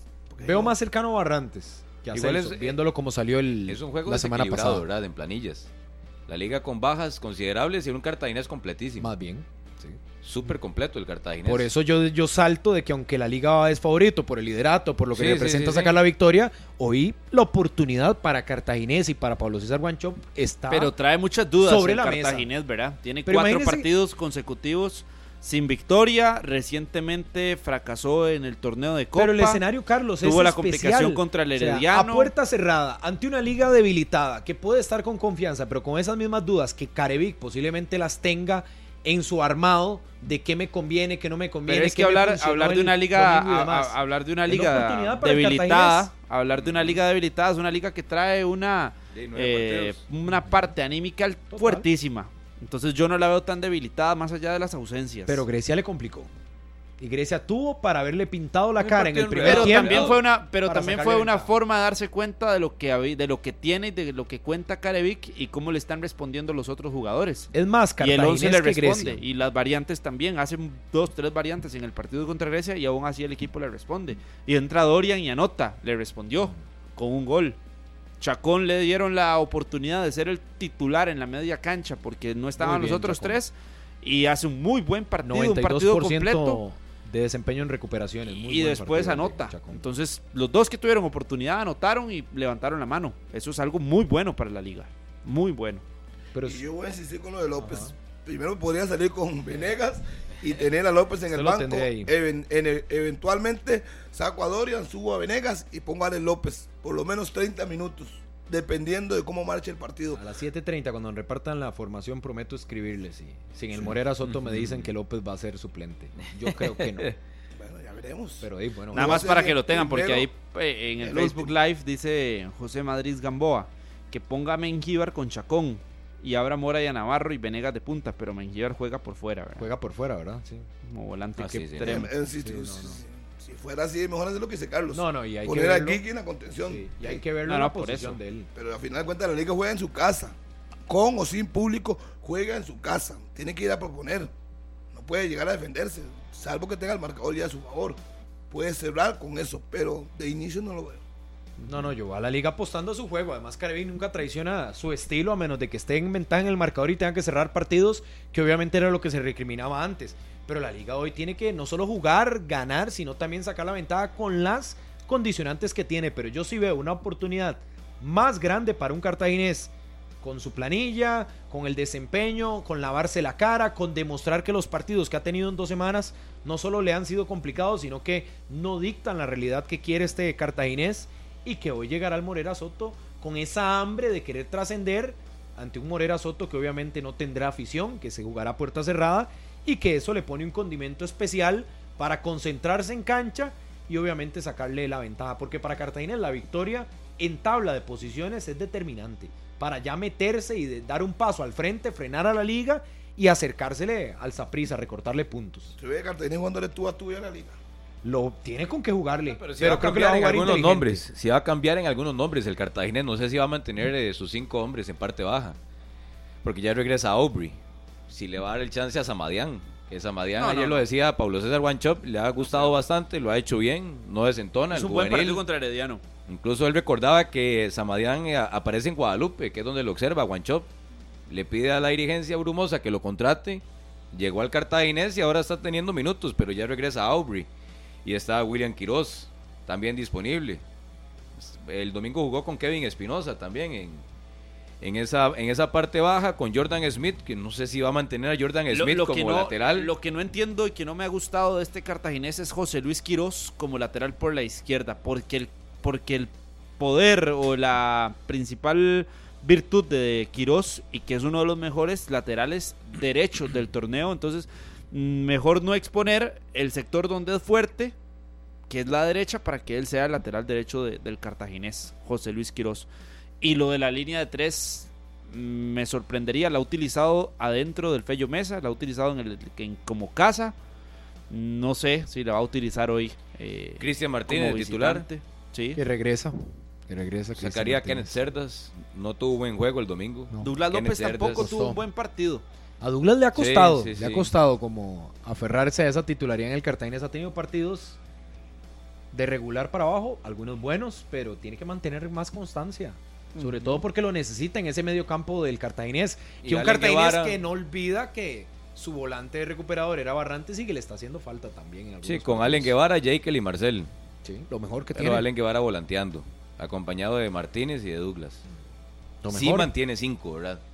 Porque si va con cuatro hay que sumarle otro futbolista. Es en que el si va con campo. cuatro, usted lo que hace es sumar a Martínez y meter a Douglas y dejar ahí- dejaría a Douglas López seguramente acompañado de Kenneth Cerdas. Sí, pero lo de Kenneth Cerdas Y me hacer una, dudas. un tridente ahí en media Me cancha. genera dudas. Fandeli lanza la nueva línea de abrasivos en corte y desbaste grano cerámico. Mayor poder de corte, alta productividad de venta en las mejores ferreterías del país. Fandeli. Recuerden, para que lo vayan a conseguir ahí en las ferreterías donde nos escuchan en 120 minutos y donde están pendientes. El resto de la fecha tiene también el... A las 3, Grecia, Guanacasteca.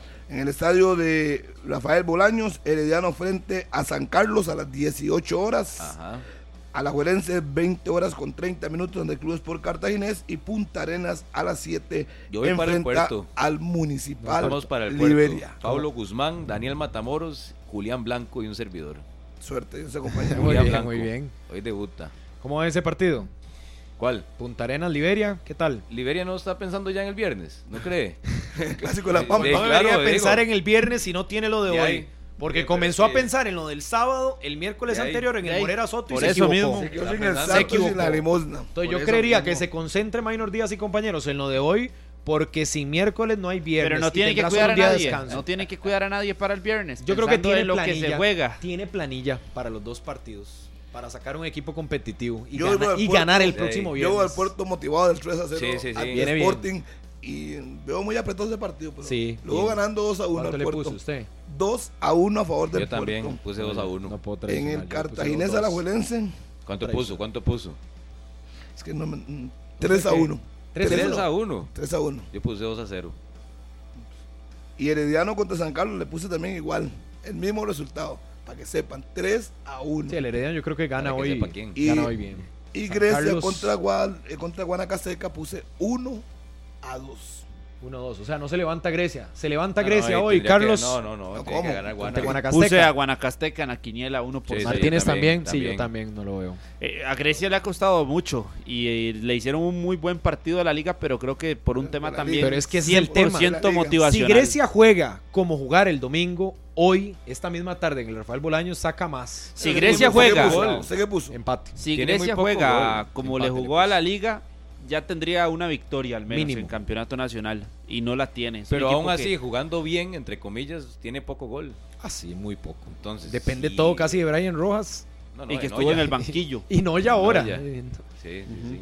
Y Horacio con Guanacasteca, que no estará en el banquillo porque está expulsado, viene precisamente de perder en casa contra el Pérez Celedón el fin de semana. Vendrá con la obligación de querer sacar algo de, de ahí de Alajuela, de ¿cómo se llama el barrio ahí? ¿Dónde está? La Playgood. La Playbook. Playbook. Ahí Sí. en Alajuela para Ahí obviamente muchos 120 seguir en- minutos. ¿vio? Sí, sí, Al final de 120. cuentas, Saludos a, Pa- Paleta. a Paleta. Sí, a Edgar Octavia Paleta y a Hugo Bolaños. Al final de cuentas, cambiaron de técnico en Grecia y No pasó nada.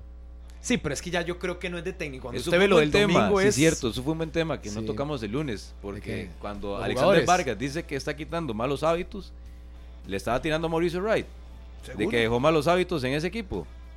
¿Y qué cambiado? Porque Si yo- lo lanzó al aire, así. sí, yo también lo entendí Sí, así, yo, pero- dice Alexander. Vargas, estoy tratando de, de corregir algunas cosas negativas o malos hábitos, pero entonces las se le hizo la el se le, técnico se- anterior. le- le hicimos la repregunta de qué eran esas situaciones Sí, sí, sí, son de camerino entonces mejor no preguntarla pero mejor no entonces decirlo es- era, No un, era, era un dardo a Mauricio Wright. Lógico, tiene dos puntos. Dos puntos, Sí, sí. Grecia. El único equipo que no ha ganado en el torneo nacional a las 2 con 30 Lo escucharemos desde el Rafael Bolaños y de ahí nos iremos casi que seguidos hasta horas de la noche. Hoy cerraremos por ahí de las 11 más o menos, porque a las 8 y 30 juega la liga. Medianoche. Así que a las 11 de la mañana en punto los dejamos. Ya viene Noticias Monumental y todos los compañeros para que se informe primero y mejor acá en la radio de Costa Rica. Nos vemos mañana. Buenos días. Este programa fue una producción de Radio Monumental.